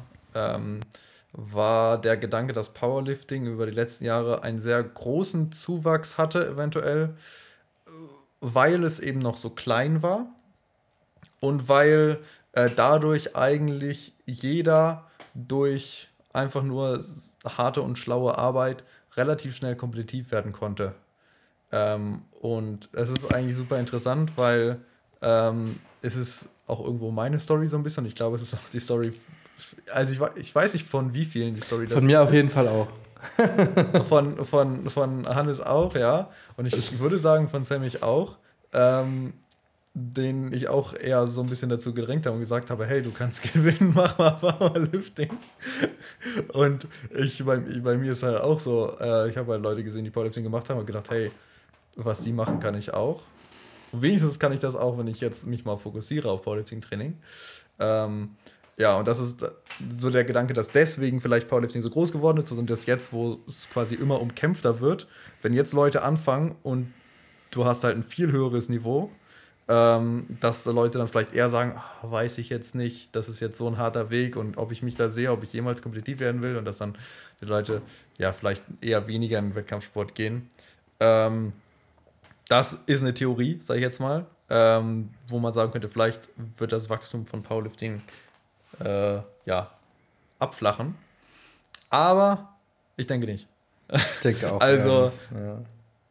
ähm, ich denke, dass das ähm, eher fast schon umgekehrt ist, äh, auf eine Art und Weise, wo das, ja, natürlich kann man jetzt nicht mehr, so einfach gewinnen, aber dadurch, dass du Leute hast, die jetzt vielleicht, ähm, also einerseits ist es so Schneeballeffekt, äh, Powerlifting wird größer, mehr Leute wissen, dass es vom Powerlifting gibt, äh, dass, dass mehr wissen, mehr Leute wissen, dass es Powerlifting gibt äh, und de dementsprechend mehr potenzielle Leute, die dann sagen, hey, vielleicht steige ich da auch mit ein. So, während vorher war es halt eine Nische und du musstest schon irgendwie drüber stolpern, so, dass ja. es das irgendwie gibt. Ähm, das ist halt so, also typisch Schneeball, je größer es wird, desto mehr Leute sehen es und kommen, können theoretisch reinkommen. Dann aber auch, wenn es jetzt um das Niveau geht, um das steigende Niveau, was eventuell abschreckend sein könnte, ähm, würde ich auch sagen, eher nicht. Ähm, natürlich, äh, ja, wenn man jetzt halt reingeht mit dem Gedanken, ich starte Powerlifting und ich möchte in zwei Jahren deutscher Meister werden, wird schwierig. Ja, wird immer schwieriger, klar.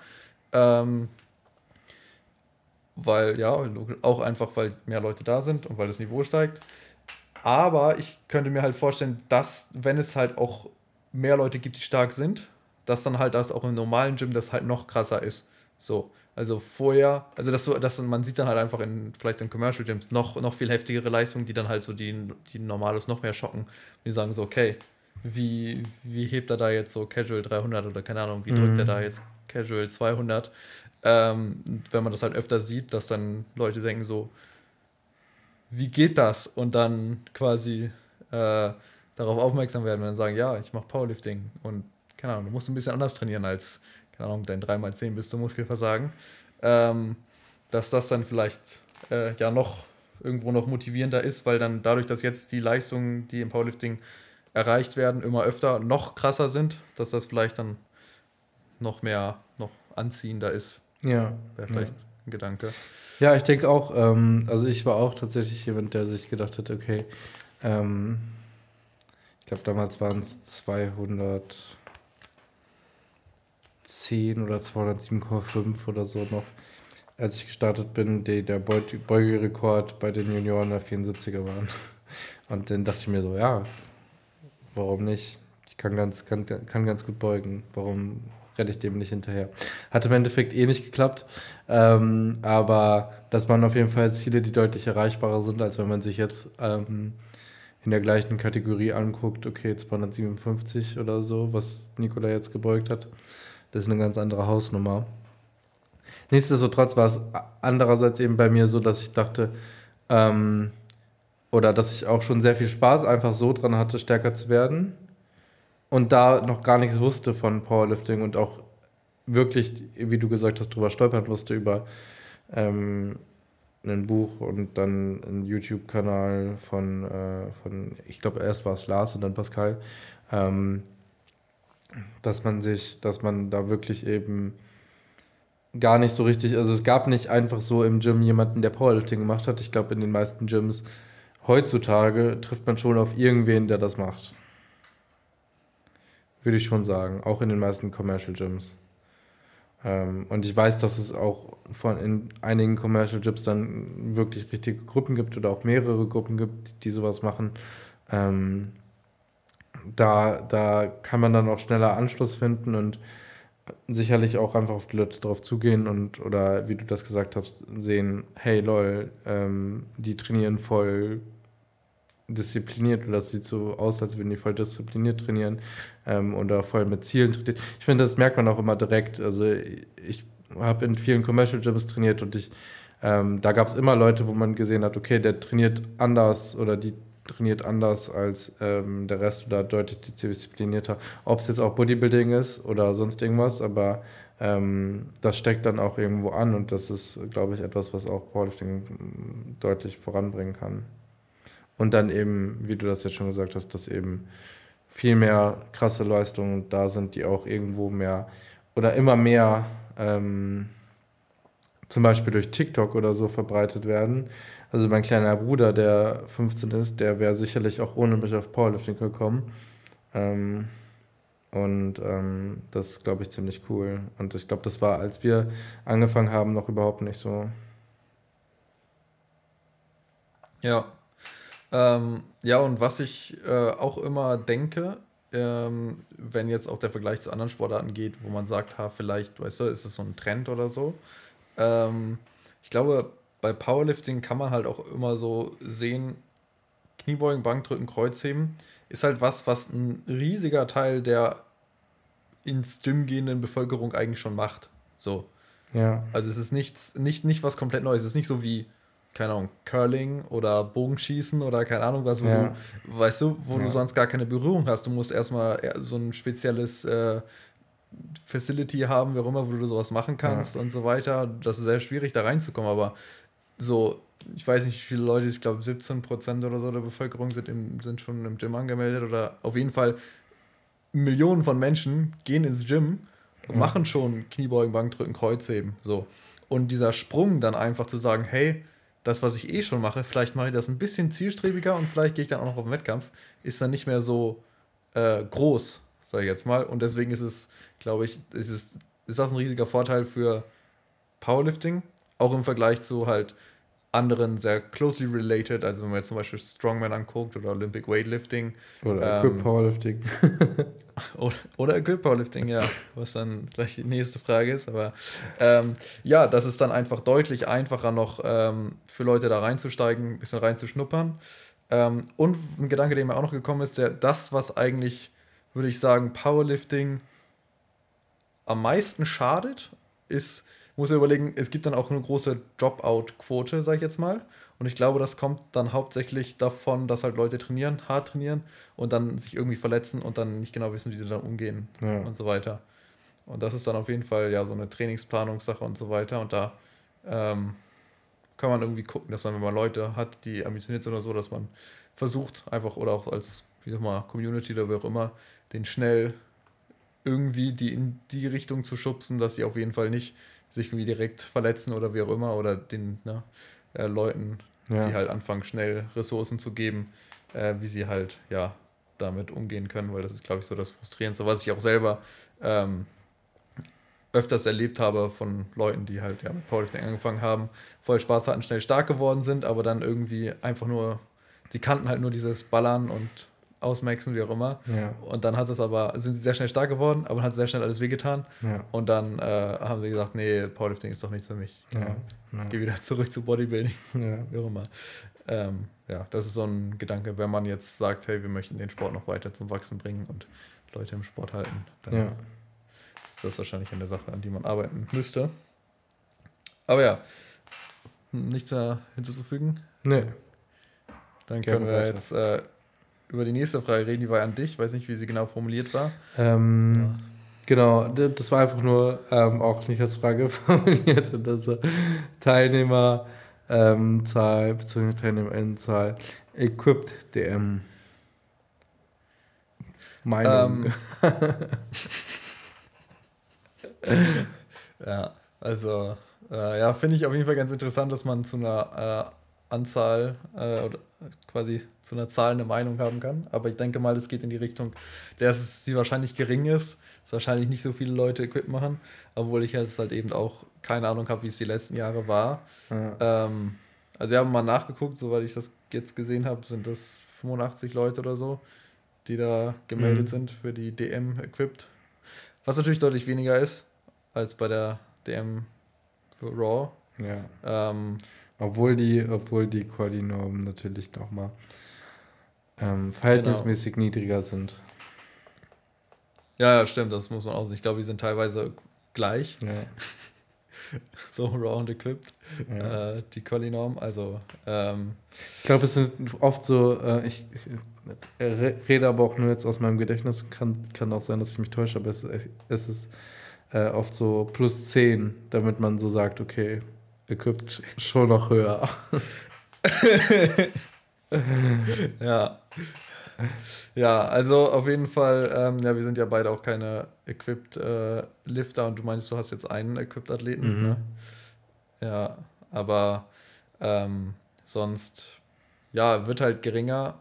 Ähm, ich ist, ich, ich finde es ganz interessant, weil die nächste Frage auch so, als, äh, so ähnlich ist äh, bezüglich des Splits.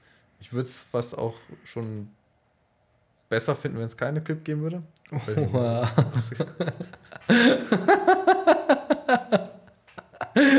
wirklich, wirklich so ein Hot Take oder auch vielleicht auch kein Hot Take. Ja, ähm, meine Meinung ist, äh, ich, ich, ich finde es halt irgendwo ähm, teilweise in, in vielen Hinsichten ein bisschen einfach ein anderer Sport, der so ein bisschen damit reingekoppelt ist. Ähm, mit vielen anderen anfangen und mit einem viel höheren ähm, Barrier of Entry, worüber wir auch gerade geredet haben, dass ähm, natürlich irgendwie in jedem Fitnessstudio heutzutage eine Langhantel und Scheiben sind und eine Bank und ein Rack und jeder kann Powerlifting machen, aber ähm, Equip Powerlifting, da braucht man auch wirklich irgendwo ein Team für, ähm, einen, einen, einen Verein möglichst und Leute mit Erfahrung ähm, und dann natürlich noch einen ganz, also wenn man sagt, Knee Sleeves sind teuer, dann ähm, brauchst du da natürlich auch noch ein Bankdrückhemd, einen Kniebeanzug und einen Kreuzheberanzug. Und äh, Raps, das ist dann auch nochmal alles eine Stange Geld. Ähm, ich glaube, das sind so die größten, größten Punkte, warum, ich will nicht sagen vom Aussterben bedroht, aber irgendwo natürlich ähm, equipped ähm, im Vergleich zum Raw Powerlifting deutlich weniger schnell wächst. Ähm, und ähm, ich habe damit prinzipiell, ich finde prinzipiell, dass das Einzige, womit ich ein Problem habe, ist, glaube ich, dass ähm, ähm, Raw nicht so richtig Förderung bekommt, die sie bekommen könnte, wenn man das vielleicht vom Equipped zu Raw schiebt, weil ich glaube, Raw die Sportart ist, die sich langfristig auf jeden Fall durchsetzen wird. Ähm, und ähm, zum Beispiel ähm, hier, wie heißt dieses größte Tournament dann nochmal? Ähm, Powerlifting, das größte, alle vier Jahre. World Games? World Games. Könnte doch viel besser Raw sein. Warum ist das equipped? So. Ja obviously solche Sachen. Ist ja jetzt auch demnächst, also die nächste World Games sind, glaube ich, Raw. Echt? Soweit ich jetzt weiß. Ach, ja, cool. Das wusste ich noch gar nicht. Das ist doch gut. Aber. Ähm, ja, das habe ich. Ja? Ja. Nee, das haben die, glaube ich, schon äh, vor einigen Jahren beschlossen. Ich glaube, ähm, da war nämlich mal eine Diskussion, wo sie eigentlich, war es jetzt, glaube ich, 2022 waren die letzten World Games, oder? Ja, auf jeden Fall ähm. Ja, ähm, also es, es war, glaube ich, vielleicht war es schon, ich weiß nicht, 2018, 2020, irgendwie so. Auf jeden Fall war da vorher schon eine Diskussion, wo Leute die 2022 World Games schon Raw machen wollten. Mhm. Ähm, und dann die gesagt ah, nee, hier ein bisschen so kurzfristig, aber danach auf jeden Fall, nach 2022 sind die auf jeden Fall Raw. Ähm, ja, weil man halt natürlich schon gesehen hat, so, dass es äh, Raw ist der populärere Sport, so. Ähm, und das ist ein bisschen weird dann. Und das ist eben auch der Punkt, äh, das ist halt, es wird so, ist halt so aufgesplittet, ne? Es ist so, ähm, ja, Raw und Equipped. Und es hat so ein, fast schon so ein 50-50 Anschein. Und in gewisser Weise ist es halt genau umgekehrt, wo man sagt, Raw ist der populärere Sport. So, Raw ist das, wo eigentlich, keine Ahnung, würde fast schon sagen 90 Prozent, ja, keine Ahnung, gibt es wahrscheinlich echte Zahlen zu, ja. Ähm, mhm. Und Equipped ist dann irgendwie das so, was so hinten dran ist, aber irgendwie bekommt halt Equipped dann noch so, wie schon sagt, World Games und dann auch die, die Förderung hängt von Equipped ab. Und man denkt so, hä, so, das ist, das ist nicht das, warum, warum ist quasi das Raw Powerlifting irgendwie an dieses Equipped Powerlifting gebunden?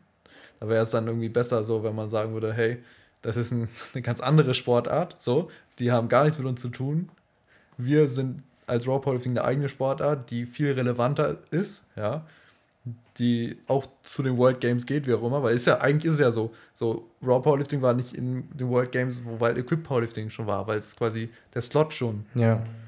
Getaken war, wie auch immer, besetzt war. Ähm, ja, und natürlich geht es dann auch irgendwie um die Athleten, so, dass man dann ab und zu ähm, ja, vielleicht gute Athleten hat, die in Equipped starten und dann nicht Raw sind und es ist irgendwie wieder so ein so ähnlich wie wir gleich noch drüber sprechen mit USAPL, IPF, so, wo man dann sagt, ja, das kann man alles nicht ganz vergleichen, ne? Und dann ist dann auch wieder so, äh, oder äh, testet, untestet, wie auch immer, dann gibt es immer, weißt du, dann kann man so, was ist eine 200 Kilo Bank? So, ist eine 200 Kilo Bank, äh, ist sie jetzt testet, untestet, ist sie equipped oder raw oder wie auch immer, weißt du, alles mhm. ist so durcheinander. Ich glaube, es wäre einfacher, wenn alles eins ist. Und wenn es eins sein soll, dann ist es tested und raw. Ja, ja das ist. Ähm, aber gut, ist jetzt. Ja, werden wir sehen. Equipped existiert so weiter. Wenigstens dann die World Games sind dann Raw und ich denke mal, dass es das dann entsprechend auch weiter so entwickeln wird, dass Raw den e-, enormen Wachstum haben wird. Und dass dann, wenn überhaupt Equipped quasi ein Wachstum hat als quasi Drop-off vom Raw-Wachstum, so, dass dann halt dadurch, ja. dass mehr Leute generell ins Powerlifting kommen, ein paar Leute dann, also ich glaube, ja, dass mehr Leute ins Equipped kommen über Raw Powerlifting als erstes umgekehrt oder als generell Leute safe. aus dem Nichts zu, zu Powerlifting kommen. Safe, safe. Ähm, ja, aber wie auch immer, sollen die ihren Sport machen, wenn sie daran Spaß haben. Ähm, aber ja, ein paar Sachen sind halt tatsächlich ein bisschen kritisch zu betrachten von der organisatorischen Ebene, wo man sagen muss, wenn halt so ein und, Nischensportart. Und ja. ich hätte so gerne eine Raw-Bundesliga. Es wäre so geil. Warum ist die Bundesliga equipped? Macht die Raw bitte. Wirklich, also meinetwegen könnt ihr auch eine Bundesliga haben und eine Raw Bundesliga, aber ich fände eine Raw Bundesliga richtig geil. Also diese, ich war letztens auf diesem, auf der Bundesliga-Runde in Essen das war so geil da. Das war so geile Stimmung. Das war so cool, dass die Vereine so wirklich gegeneinander auch angetreten sind.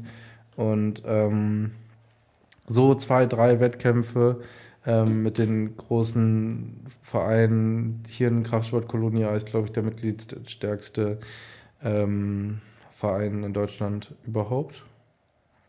Don't quote me on that. Ähm, aber wir hatten äh, halt, wir, als, als Verein sind die jetzt nicht unbedingt vorne dabei bei einer Bundesliga, ähm, weil ne, da jetzt natürlich die Haupt- oder die Mehrheit der, der StarterInnen ähm, Raw startet. Aber das wäre so cool, hier ähm, sich mal gegenseitig zu messen, Raw. Das finde ich so cool. Ja, jedenfalls. Vielleicht passiert es ja irgendwann. Ja, genau. Also das ist auf jeden Fall einer der negativen Punkte, wo quasi so ein bisschen, äh, ja, die Existenz von Equiplifting im gewissen äh, Maße die Experience eines Raw Powerlifters ähm, im Negativen beeinflusst. Und ähm, ja, von daher finde ich, äh, muss ich mich nicht dafür schämen, wenn ich sagen würde, ich wünsche, es gibt kein Equiplifting. okay, Robin, ja. Das können wir dann, ähm, das können wir dann als Titel nehmen. Robin wünscht, es gibt keine App. ja, wie gesagt, es ist, es ist halt, man muss es halt vergleichen. Ne? Wenn wir jetzt sagen, äh, Powerlifting und Olympic Weightlifting, das sind halt zwei separate Sportarten, so, das interessiert halt niemanden, weil die haben ihre eigenen Wettkämpfe, ihren eigenen Verband, bla bla bla, weißt du, die machen ihr Ding. Ähm, aber halt, ähm, Equiplifting ist wie so ein Parasit, der sich quasi an, an Raw Powerlifting ernährt, ja, und ähm, sich quasi die, Ressourcen wegnimmt. Ja. Also man muss sagen, ähm, ein bisschen equipped, äh, ein bisschen profitiert Raw auch, auch von Equipped. Ich meine, ähm, die ganzen Vereine, die Großteil, die zum Großteil equipped sind hier aus Bayern und so, die ähm, richten dann nochmal gerne einen Raw DM aus und ähm, stellen viele HelferInnen und so. Und ähm, ich glaube, der, der, der Anteil an HelferInnen von Equipped Powerlifting oder KSV Essen hat auch viele Equipped ähm, Leute und richtet jedes, jedes Jahr Wettkämpfe aus in NRW. Ähm, also prinzipiell finde ich, ist der Anteil von Raw-Leuten, die nur den Sport machen, ohne zu helfen, deutlich größer als der von ähm, Equipped-Leuten. Ähm, und das finde ich cool und das brauchen wir im Sport und das brauchen wir mehr von den Raw-Leuten. Ähm, aber ich sehe trotzdem deinen Punkt. Ja, ja, okay, ja, das ist, äh, ist ein Punkt, sage ich jetzt mal. Äh, ist die Frage, ob man das jetzt der Sportart Equip Powerlifting zuschreiben kann. Oder ob man nicht sagen würde, vielleicht ja, würden die Leute dann auch sonst einfach Raw Powerlifting machen da auch so helfen, wie auch immer, egal. Ähm, ist gut, haben wir ein bisschen über Equip Powerlifting geredet. Ähm, ja, ich denke mal, wir reden auch nicht mehr allzu lange, aber können dann noch zum nächsten Thema gehen, ne? Ja. Und das wäre USAPL versus IPF. Die Frage war ein bisschen komisch formuliert, weil, ich schaue es mal, ähm, wie wird es zwischen IPF und USAPL weitergehen in Form von Einigung oder Eskalation? Wo ich mir denke, das ist eine Frage, die. Wie, wann war der Split? Hättest du vor zwei Jahren stellen können, so nach dem Motto, wo man so was unklar war. Aber jetzt ist so, die, die USAPL hat sich abgetrennt so und ja. ihr eigenes Ding gemacht. Also, äh, so vorbei jetzt. Ähm, ist die Frage, ob die USAPL irgendwann nochmal zurückkommt und äh, würde ich sehr, sehr unwahrscheinlich halten. Auf allerkeinsten. Ähm, und es gibt ja jetzt Powerlifting America ähm, auch. Ist halt die Frage, inwieweit vielleicht Powerlifting America das Potenzial hat zu wachsen. Ne?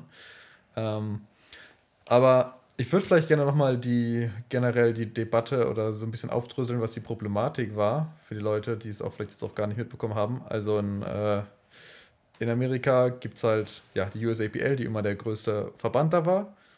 Und die also quasi wie der BVDK, waren vorher Affiliate mit der IPF. Mhm. Und dann ähm, haben die aber äh, irgendwie haben die halt Stress gehabt mit der IPF. Wir gleich nochmal reden, genau warum. Ähm, und haben sich jetzt quasi getrennt und sind nicht mehr affiliated mit der IPF. Ähm, und jetzt gibt es quasi einen neuen Verband, der affiliated ist mit der IPF der heißt Powerlifting America, aber der Großteil der Athleten in Amerika äh, macht weiterhin Wettkämpfe mit der USAPL.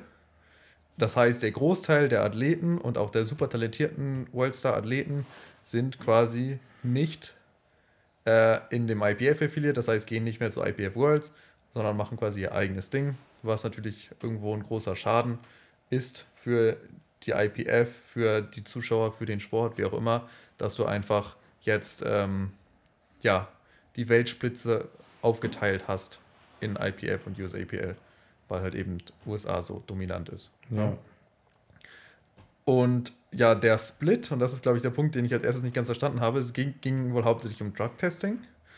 Und ähm, das Problem war wohl, also die IPF will irgendwie zertifizierte WADA-Drug-Tests haben. Genau. Und die sind aber wohl ziemlich teuer. Ja. Und deswegen macht die USAPL was mit einer, keine Ahnung, anderen Firma. Die machen Drugtests, aber die machen keine zertifizierten Drugtests. So. Dafür halt deutlich Und jetzt billiger. ist natürlich die große. Genau. Dafür deutlich billiger und deutlich mehr. Weswegen man oft dann halt so Sachen gehört hat, von wegen äh, die USAPL so ganz überspitzt gesagt, wir werden gebannt, weil wir zu viele Drugtests machen. So nach dem Motto. Und man sagen muss, ja, kind of, ne, weil es halt nicht die zertifizierten Drugtests sind. Aber dann muss man halt eben auch sagen, ja, ist halt auch die Frage, was ist besser, so mehr Drugtests oder die zertifizierten Drugtests.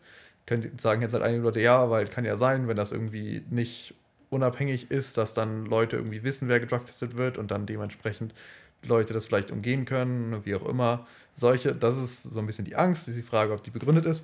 Aber ich denke, das größte Ding ist halt einfach, ja, die IPF will sicher gehen, sagt zertifizierter Drugtest. Die APL sagt, können wir uns im Grunde nicht leisten. Und das ist so ein bisschen der Knackpunkt, wo man sich fragen muss, warum können die sich das nicht leisten? Ja. Also die könnten sich und das leisten, glaube, aber ja. das Ding ist, ähm, und ich bin da wirklich auch irgendwo mehr auf der Seite der USAPL. Ähm, das Ding ist, die könnten sich leisten, dann vor allem die High-Level-Lifter zu testen. Aber der, die Perspektive der USAPL ist mehr so, okay, wir wollen sicherstellen, dass auch die LifterInnen, die einen ähm, Local Meet machen, ein regionales Meet machen, viel kleinere Meets machen und einfach nur Spaß haben wollen, trotzdem auf jeden Fall gegen ähm, naturale AthletInnen oder ähm, ja, also Leute, die nicht positiv getestet werden, antreten können und die wollen sicherstellen, dass ähm, ein Zehntel getestet wird und die haben, ähm, soweit ich weiß, auch nicht die staatlichen Förderungen, die wir zum Beispiel in Deutschland haben und dann entsprechend auch nicht unbedingt so sehr die Mittel. Ähm, und andererseits muss man dann sehen, die IPF juckt es auch einen Scheißdreck, dass ähm, es viele Länder gibt, die bei IPF Worlds AthletInnen ähm, schicken, die zwar zertifiziert sind, aber im Endeffekt überhaupt niemanden jemals testen. Und das ist halt für mich so das Ding, wo ich mir denke, ja Leute, dann lasst die USAPL machen. Aber machen, machen sie nicht. Warum? Weil sie olympisch werden wollen. Und für Olympia braucht man eben diese, diese Zertifikate und sonst wird das nie was. Aber meiner Meinung nach muss das auch überhaupt nicht sein. Ja, also ich finde, das ist so ein bisschen das, was, äh, worauf ich hinaus will, was du gerade eben gesagt hast, wo ich glaube, dass in vielen europäischen Ländern es entsprechend gute staatliche Förderung gibt für diese äh, WADA-Drug-Tests. Ja. Weswegen sich das entsprechend ein ja, BVDK leisten kann. Ähm, genau weiß ich es auch nicht, müsste eigentlich mal jemand sprechen, der, der das irgendwie genau organisiert. Ich weiß nicht, ob du das exakt weißt, wie, ja, wie die Förderung aussieht. Ähm, aber so war das jetzt äh, unser, ähm, ja, mein Gedanke oder das, wo die Leute vielleicht auch ein bisschen aneinander vorbeigeredet haben, vielleicht auch Unverständnis von äh, europäischer Seite aus, dass äh, wohl entsprechend das Drug-Testing äh, in Deutschland entsprechend staatlich gefördert ist. Dementsprechend es viel ähm, ja, einfacher möglich ist, das ähm, umzusetzen in europäischen Ländern mit diesen zertifizierten Drugtests, während in Amerika es eben diese staatliche Förderung nicht gibt ähm, und diese ja, Tests dann entsprechend bezahlt werden müssen vom Verband, die aber wohl extrem teuer sind. Ähm, ich glaube, Tonio hatte mir das äh, auch erzählt von dem Problem mit Final Rap, wo er auch diese Drugtests machen will, aber die wohl auch unendlich teuer sind, mhm. wenn er halt eben kein offizieller Verband, Verein, wie auch immer ist, der da, keine Ahnung was, staatlich ja, angemeldet ist. Ja. ja. weil das halt Final Rap ist, privates Unternehmen, private Organisation, wie auch immer. Ähm, und dann muss man das halt selber bezahlen und so ähnlich ist es wohl mit der USAPL auch, wo die sagt, hey, ähm, wir kriegen da keine staatliche Förderung für die Drug-Tests, das heißt, wir müssen eigentlich die günstigen nehmen, wenn wir flächendeckend Drug-Test machen wollen. Das ist der IPF scheinbar dann egal gewesen und die hat gesagt, so friss oder stirb nach dem Motto. Ja. Äh, und ähm, dann äh, ja, kam es halt zu dem Split, was sehr schade ist. Und ja, jetzt ist halt die Frage, wäre ganz interessant, wenn es Powerlifting in die, wenn mal zu Olympia schaffen würde. Weil es dann natürlich das würde dann eigentlich die IPF ja eigentlich sehr, sehr krass unterstützen, weil es dann in den meisten, auch europäischen Ländern, aber wahrscheinlich auch anderen Ländern der Welt, auch nochmal mehr Fördergelder geben würde. Ja. Für einerseits für, für Drug-Testing, aber wahrscheinlich auch für ja, äh, generell Wettkämpfe, Förderung von äh, Athleten und so weiter. Was natürlich dann das, das Niveau der IPF krass hochbringen würden, wenn sie entsprechend diesen Status äh, erreichen würden und würde es dann quasi in, ja, in Europa quasi mehr oder weniger untouchable machen, weil wenn du halt eine offizielle Olympiasportart bist, dann äh, ist das schon nochmal ein ganz anderes Level. Und je nachdem. Mal gucken, wie es wird. Aber so sieht es wohl aus und die USAPL, die wird wahrscheinlich nicht äh, irgendwie wieder zurückkommen zur IPF. Ja. Ähm, das ist, ja, ist tatsächlich sehr schade. Insofern ähm, weiß ich auch nicht. In dem Sinne würde ich auch hoffen, dass dann die USAPL quasi stirbt, genauso wie Equiplifting stirbt. Und das einzig wahre ist. Findest du denn, dass IPF, die USAPL sterben sollte oder findest du, dass die IPF sterben sollte? Aber man könnte ähm. natürlich auch einen USAPL-Weltverband. nee, ja, passiert ja nee, gerade schon. Also wir, ja, wir haben, naja, wir haben USAPL Australien, wir haben USAPL Korea, wir haben, glaube ich, USAPL Irland oder so. Ja, können wir mal gucken. Ja, ein paar kleine Länder. Die sind alle, sind alle Mini-Länder. Ja, aber wenn man, wenn man jetzt sieht, dass, ähm, wenn du jetzt dir vorstellst, dann Gaston, unser IPF-Präsident, der noch nie Powerlifting gemacht hat, ähm, wenn der sich jetzt denkt, okay, ich finde Conventional so viel ästhetischer ähm, und hätte gerne kein Sumo mehr, was das für Auswirkungen hätte. Denkst du wirklich, dass das, ähm, dass die ganzen europäischen ja, Länder sich das auf der, also das mitmachen würden? Oder denkst du, dass dann plötzlich nee. USAPL Germany, USAPL France, USAPL Great Britain, USAPL Spain ähm, entstehen könnte und dann. Ähm, ja, aber so funktioniert das doch nicht, oder? Also ich meine, der hat ja nicht, das ist ja nicht Diktator der IPF, also ich denke, da gibt es ja schon doch. Aber das haben wir, also ich habe auch nicht gedacht, dass es so eine Bankdrückregel entstehen kann. Ähm, und tatsächlich ist der schon ja. auch, glaube ich, ja, das ist doch jetzt alles nur Hören sagen, aber soweit ich weiß, ist der schon ein bisschen auch. Es ist, glaube ich, schwierig, den abzuwählen bis unmöglich. Ja, mal gucken. Ist, ja, klar, natürlich äh, sollte man irgendwo immer das Richtige wählen und man sollte nicht blind sagen, IPF äh, über alles, weil wenn die halt Käse machen, und natürlich machen sie auch viel Käse, viele Sachen, die nicht super sind. Ähm, und in gewisser Weise, ja, vielleicht ist es, ist es, ist die Grundstruktur der USAPL sogar besser, wenn sie sagen, wir machen mehr günstige Drugtests. Ähm, aber das, das ist halte ich eher für noch unrealistischer, äh, dass die USAPL in Europa Fuß fassen würde und dann so einen Verband. Nee. Wie gesagt, weil es in Europa diese ganzen staatlichen Förderungen und so weiter gibt.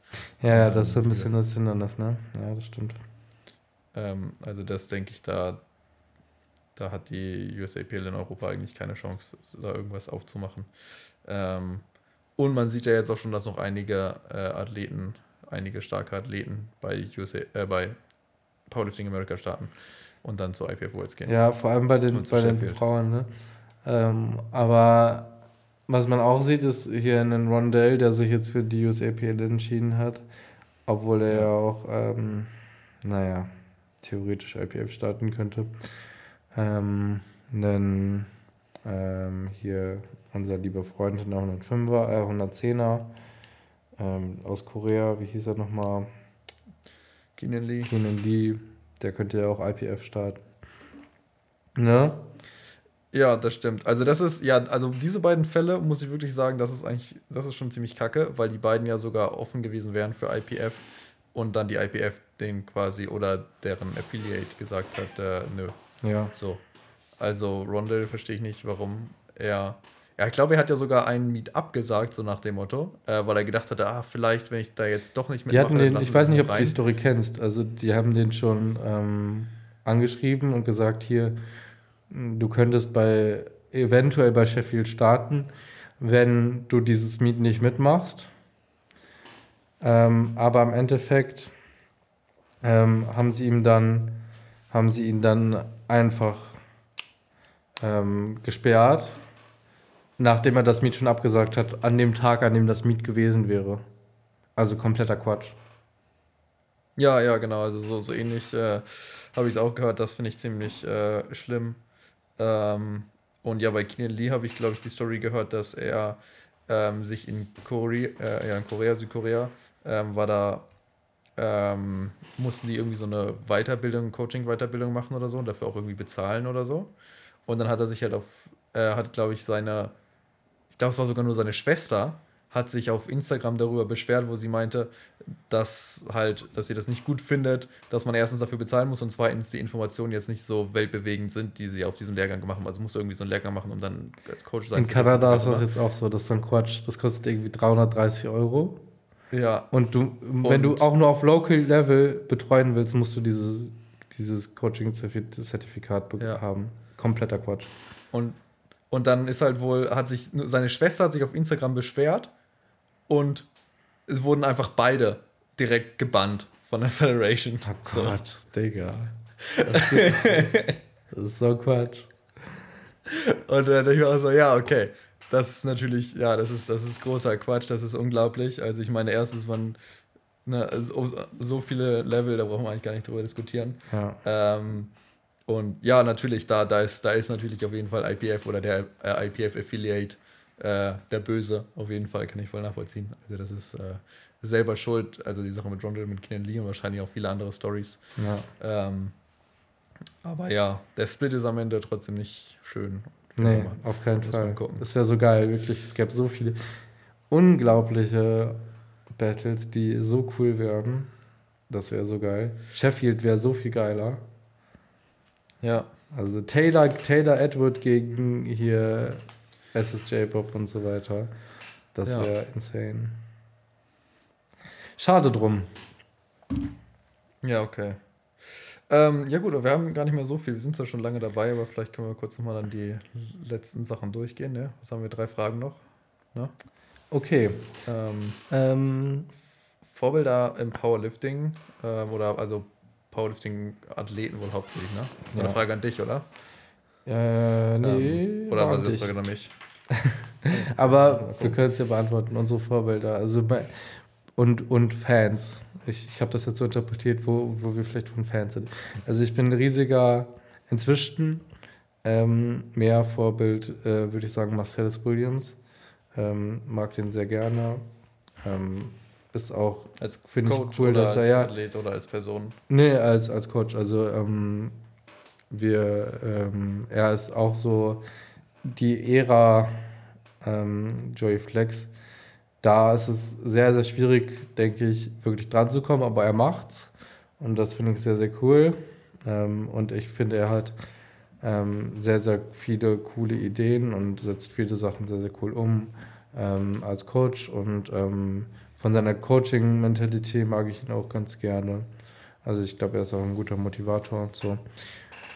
Ähm, das finde ich cool. Und ähm, von, von Liftern bin ich auf jeden Fall, weiß ich gar nicht, wo ich so richtig Fan von bin. Ich bin auf jeden Fall Jonathan Keiko-Fan. Jonathan Keiko mag ich sehr gerne. Aber sonst weiß ich gar nicht so genau. Also, ich überlege gerade, also Lifter, wenn es jetzt um Lifter geht, dann mag ich einfach, wenn Leute so eine cleane Technik haben und, und generell halt so 9 von 9 meistens gehen. So, wenn, ja. wenn einfach sie machen einfach ihr Ding und du weißt, sie machen das. Ja, so. sie, sie, ja, das die machen cool. irgendwas krasses so und du denkst so, wow, du weißt, er macht das, ja, weißt du? So. Und nicht sowas, keine Ahnung, wenn, wenn Leute äh, hingehen und du musst immer sagen, ja, ich weiß nicht, ob der Squat jetzt tief genug wird oder ich mhm. weiß jetzt, wahrscheinlich wird der Po wieder hochgehen oder na, ob der Lockout beim Deadlift hinhaut, ne? Äh, keine Ahnung, das finde ich immer so ein bisschen, also als Zuschauer finde ich das immer ein bisschen nervig. Wenn dann, wenn dann, du kannst dich gar nicht so richtig hypen, weil du denkst so, hm, ich weiß nicht, weißt du? Ja. Ähm, also nicht nur, dass er es schafft, ob er es schafft oder nicht, aber dann auch noch, ob er es, wenn er es irgendwie hochgekrüppelt kriegt, so nach dem Motto, ist es dann auch noch wettkampfgültig und so.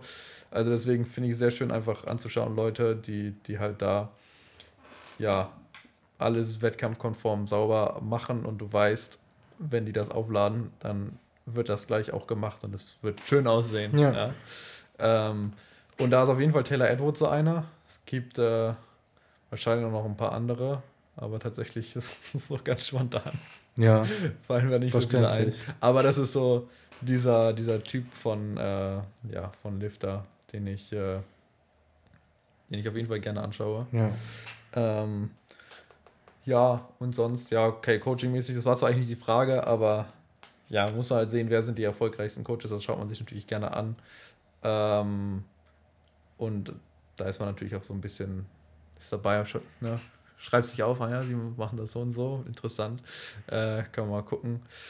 Was ich ganz interessant fand, wo ich letztens drüber gedacht, äh, nachgedacht habe, Sean Noriega hat letztens mal so eine Story gepostet, jemand hat ihn gefragt, irgendwie, wie war es bei TSG oder so? Mhm. Und da meinte er nur, hat er nur gepostet, not good. So. Oha. Und dann dachte ich so, dass das. das ist, also scheinbar wurde er mal eine Zeit lang von TSG gecoacht. Ja, ja, ganz kurz. Ähm, das weiß ich noch. Nachdem er von Joey weg ist, ähm, hat er ähm, hat er, glaube ich, sich von, ich glaube von Jason coachen lassen. Oder war es, okay. oder war es, ah, nee, ich glaube, es war Jason. Okay. Ja. Ja, also super interessant, wo man dann halt sagen muss, hm, also er hätte jetzt Jason eigentlich schon auch noch sehr, sehr weit oben eingeschätzt, aufgrund halt natürlich äh, der Leistung mit Taylor Edward. Ähm, aber natürlich auch Lia Baval, auch wenn sie natürlich schon vorher deutlich stärker war. Ähm, hatten wir auch bei den besten Coaches drüber ja. geredet, ne? Ähm, aber ja, sonst gibt es nicht so viele. Ja, klar, jetzt Joshua, wie auch immer, aber fand es sehr interessant, äh, dass er da doch so, so eine krass andere Meinung zu hat oder dass er, sagen, dass er direkt sagt, not good, so, ist voll auf der Hate-Schiene so. Ich bin kein Fan von dem, was TSG macht, auch wenn sie scheinbar erfolgreich sind. Ja. Ähm, also, keine Ahnung. Das ist. Ja, ich glaube, ich habe noch keinen gefunden, wo ich sagen würde, da, da gehe ich so 100% mit. Ähm, also, es ist vielleicht auch nochmal eine Idee für einen Podcast, wo ich mir auch schon gedacht habe, so generell, ob man irgendwie Coaching-Philosophien so zusammenfassen kann oder Programming-Philosophien vielleicht eher. Ne? Ähm, also man kann ja so einer sagen, ne, es gibt dieses Emerging Strategy-System von RTS, das viele Leute machen ähm, wo ich halt vielleicht auch ein paar Sachen, oder ja, wo ich ein paar Sachen auszusetzen habe, wo ich sage, okay, das ist interessant, aber würde ich jetzt nicht genauso machen. Dann gibt es das Ding von TSG, was eher so, ich würde sagen, geht eher so in Richtung Scheiko. Ähm, also ist eigentlich diese langfristige Planung. Jetzt in, in letzter Zeit sieht man öfter, dass sie dann auch Singles eingebaut haben, aber lange Zeit eigentlich so komplett ohne Singles, immer nur Straight Sets. So richtig langweiliges Training.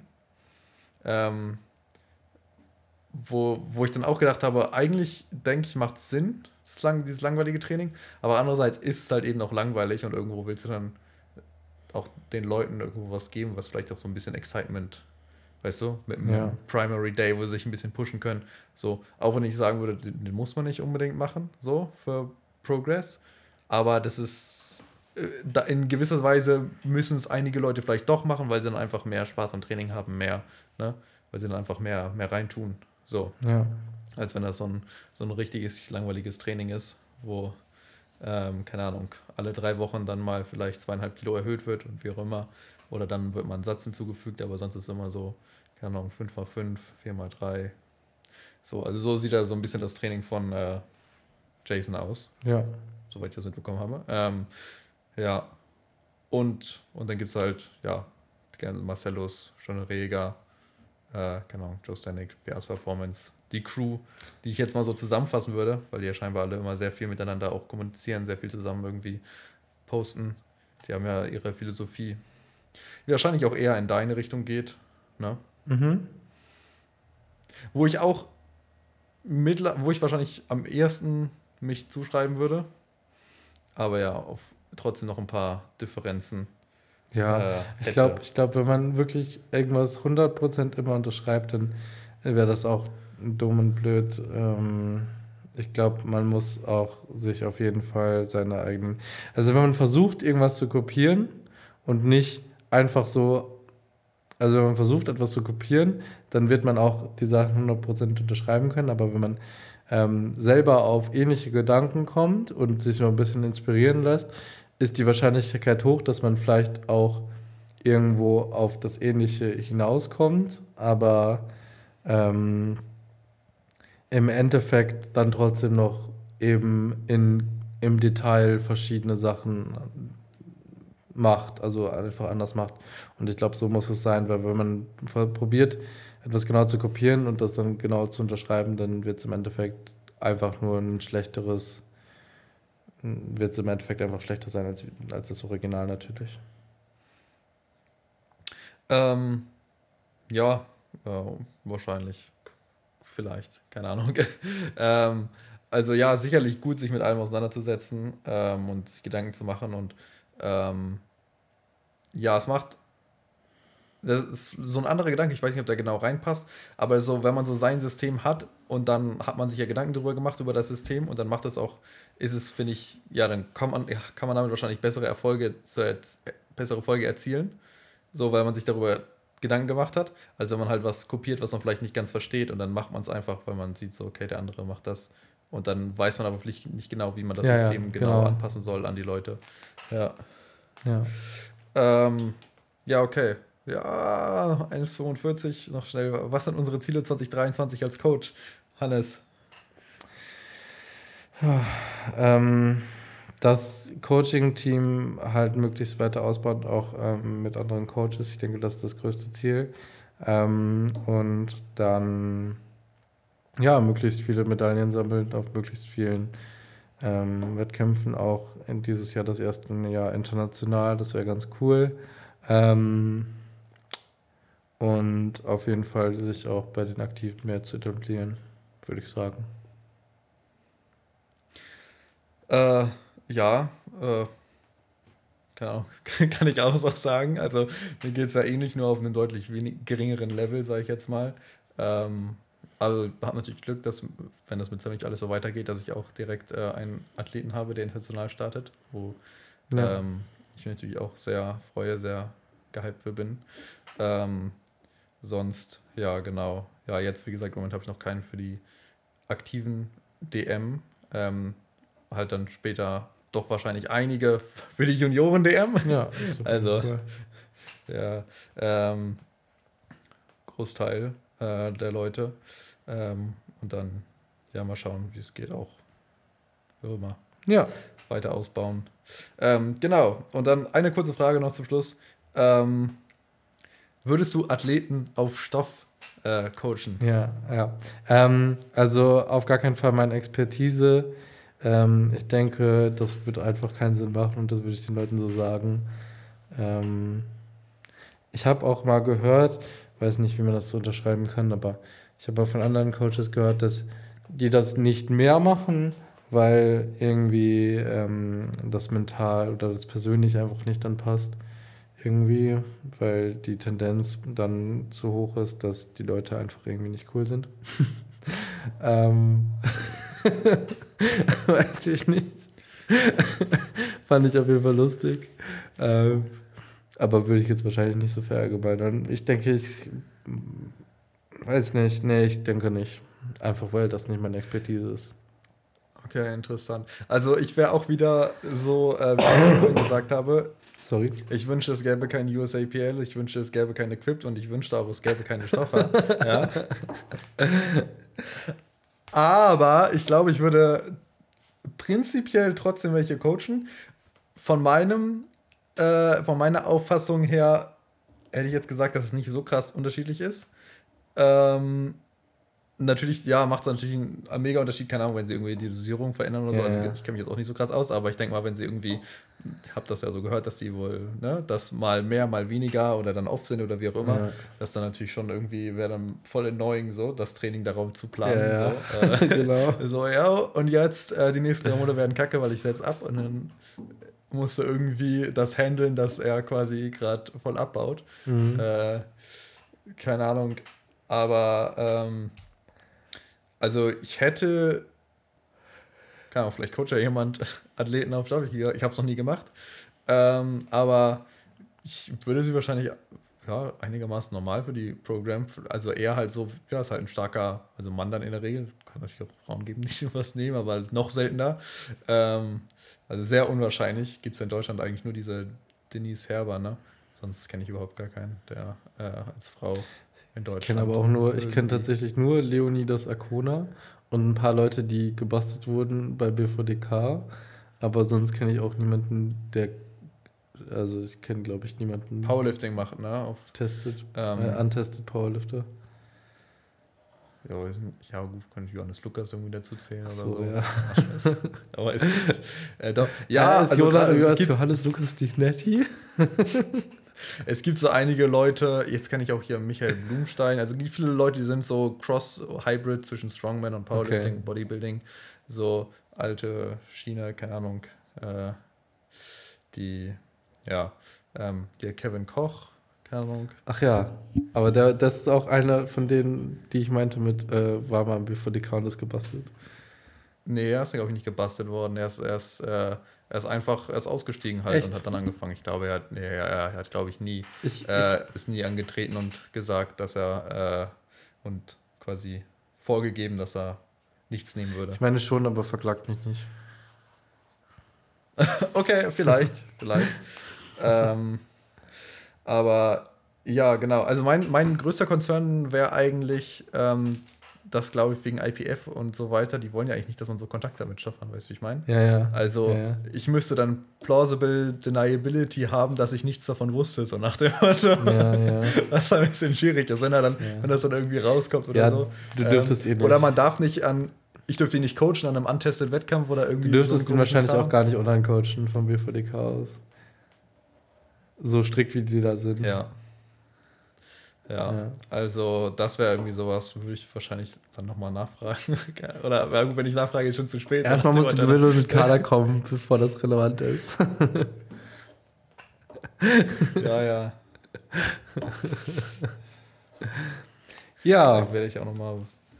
Ja, genau. Also, ähm, ich, ich kann verstehen, dass Leute den Weg gehen, sag ich jetzt mal, ist halt einfach so.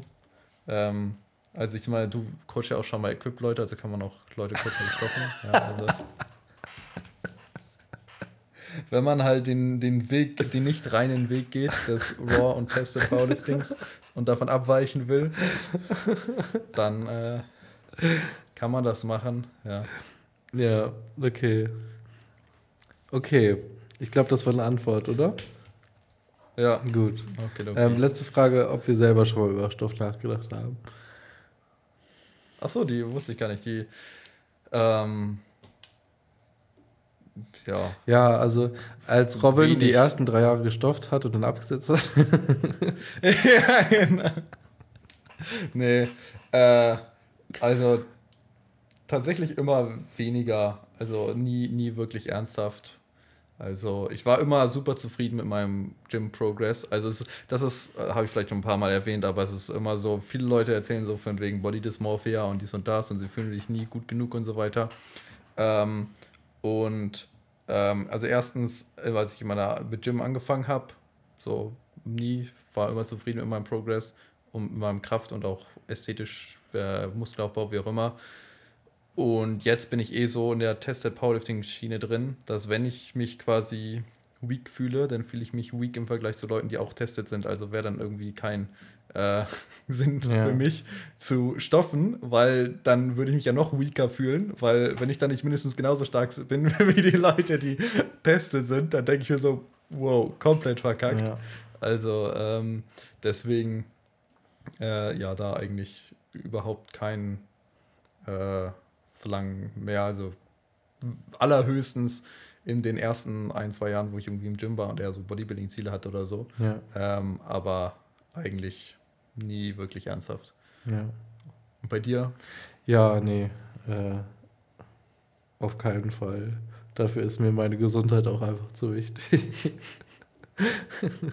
also ich bin ja sowieso so, dass ich nicht mal so viel meines Lifestyles aufgeben möchte, um irgendwie krass stark zu werden.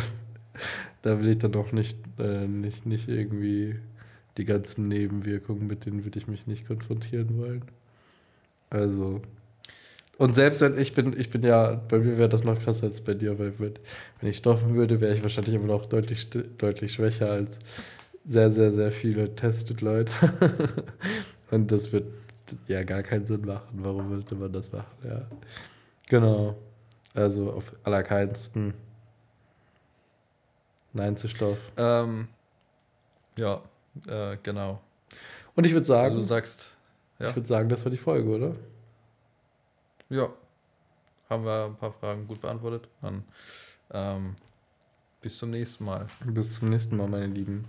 Ähm, ich wünsche euch eine schöne Woche. Wir hören uns nächstes Mal bestimmt mit einer ähm, Preview-Folge Arnolds oder so. Können wir uns ja noch überlegen. Mal sehen. Bis dann. Bis dann.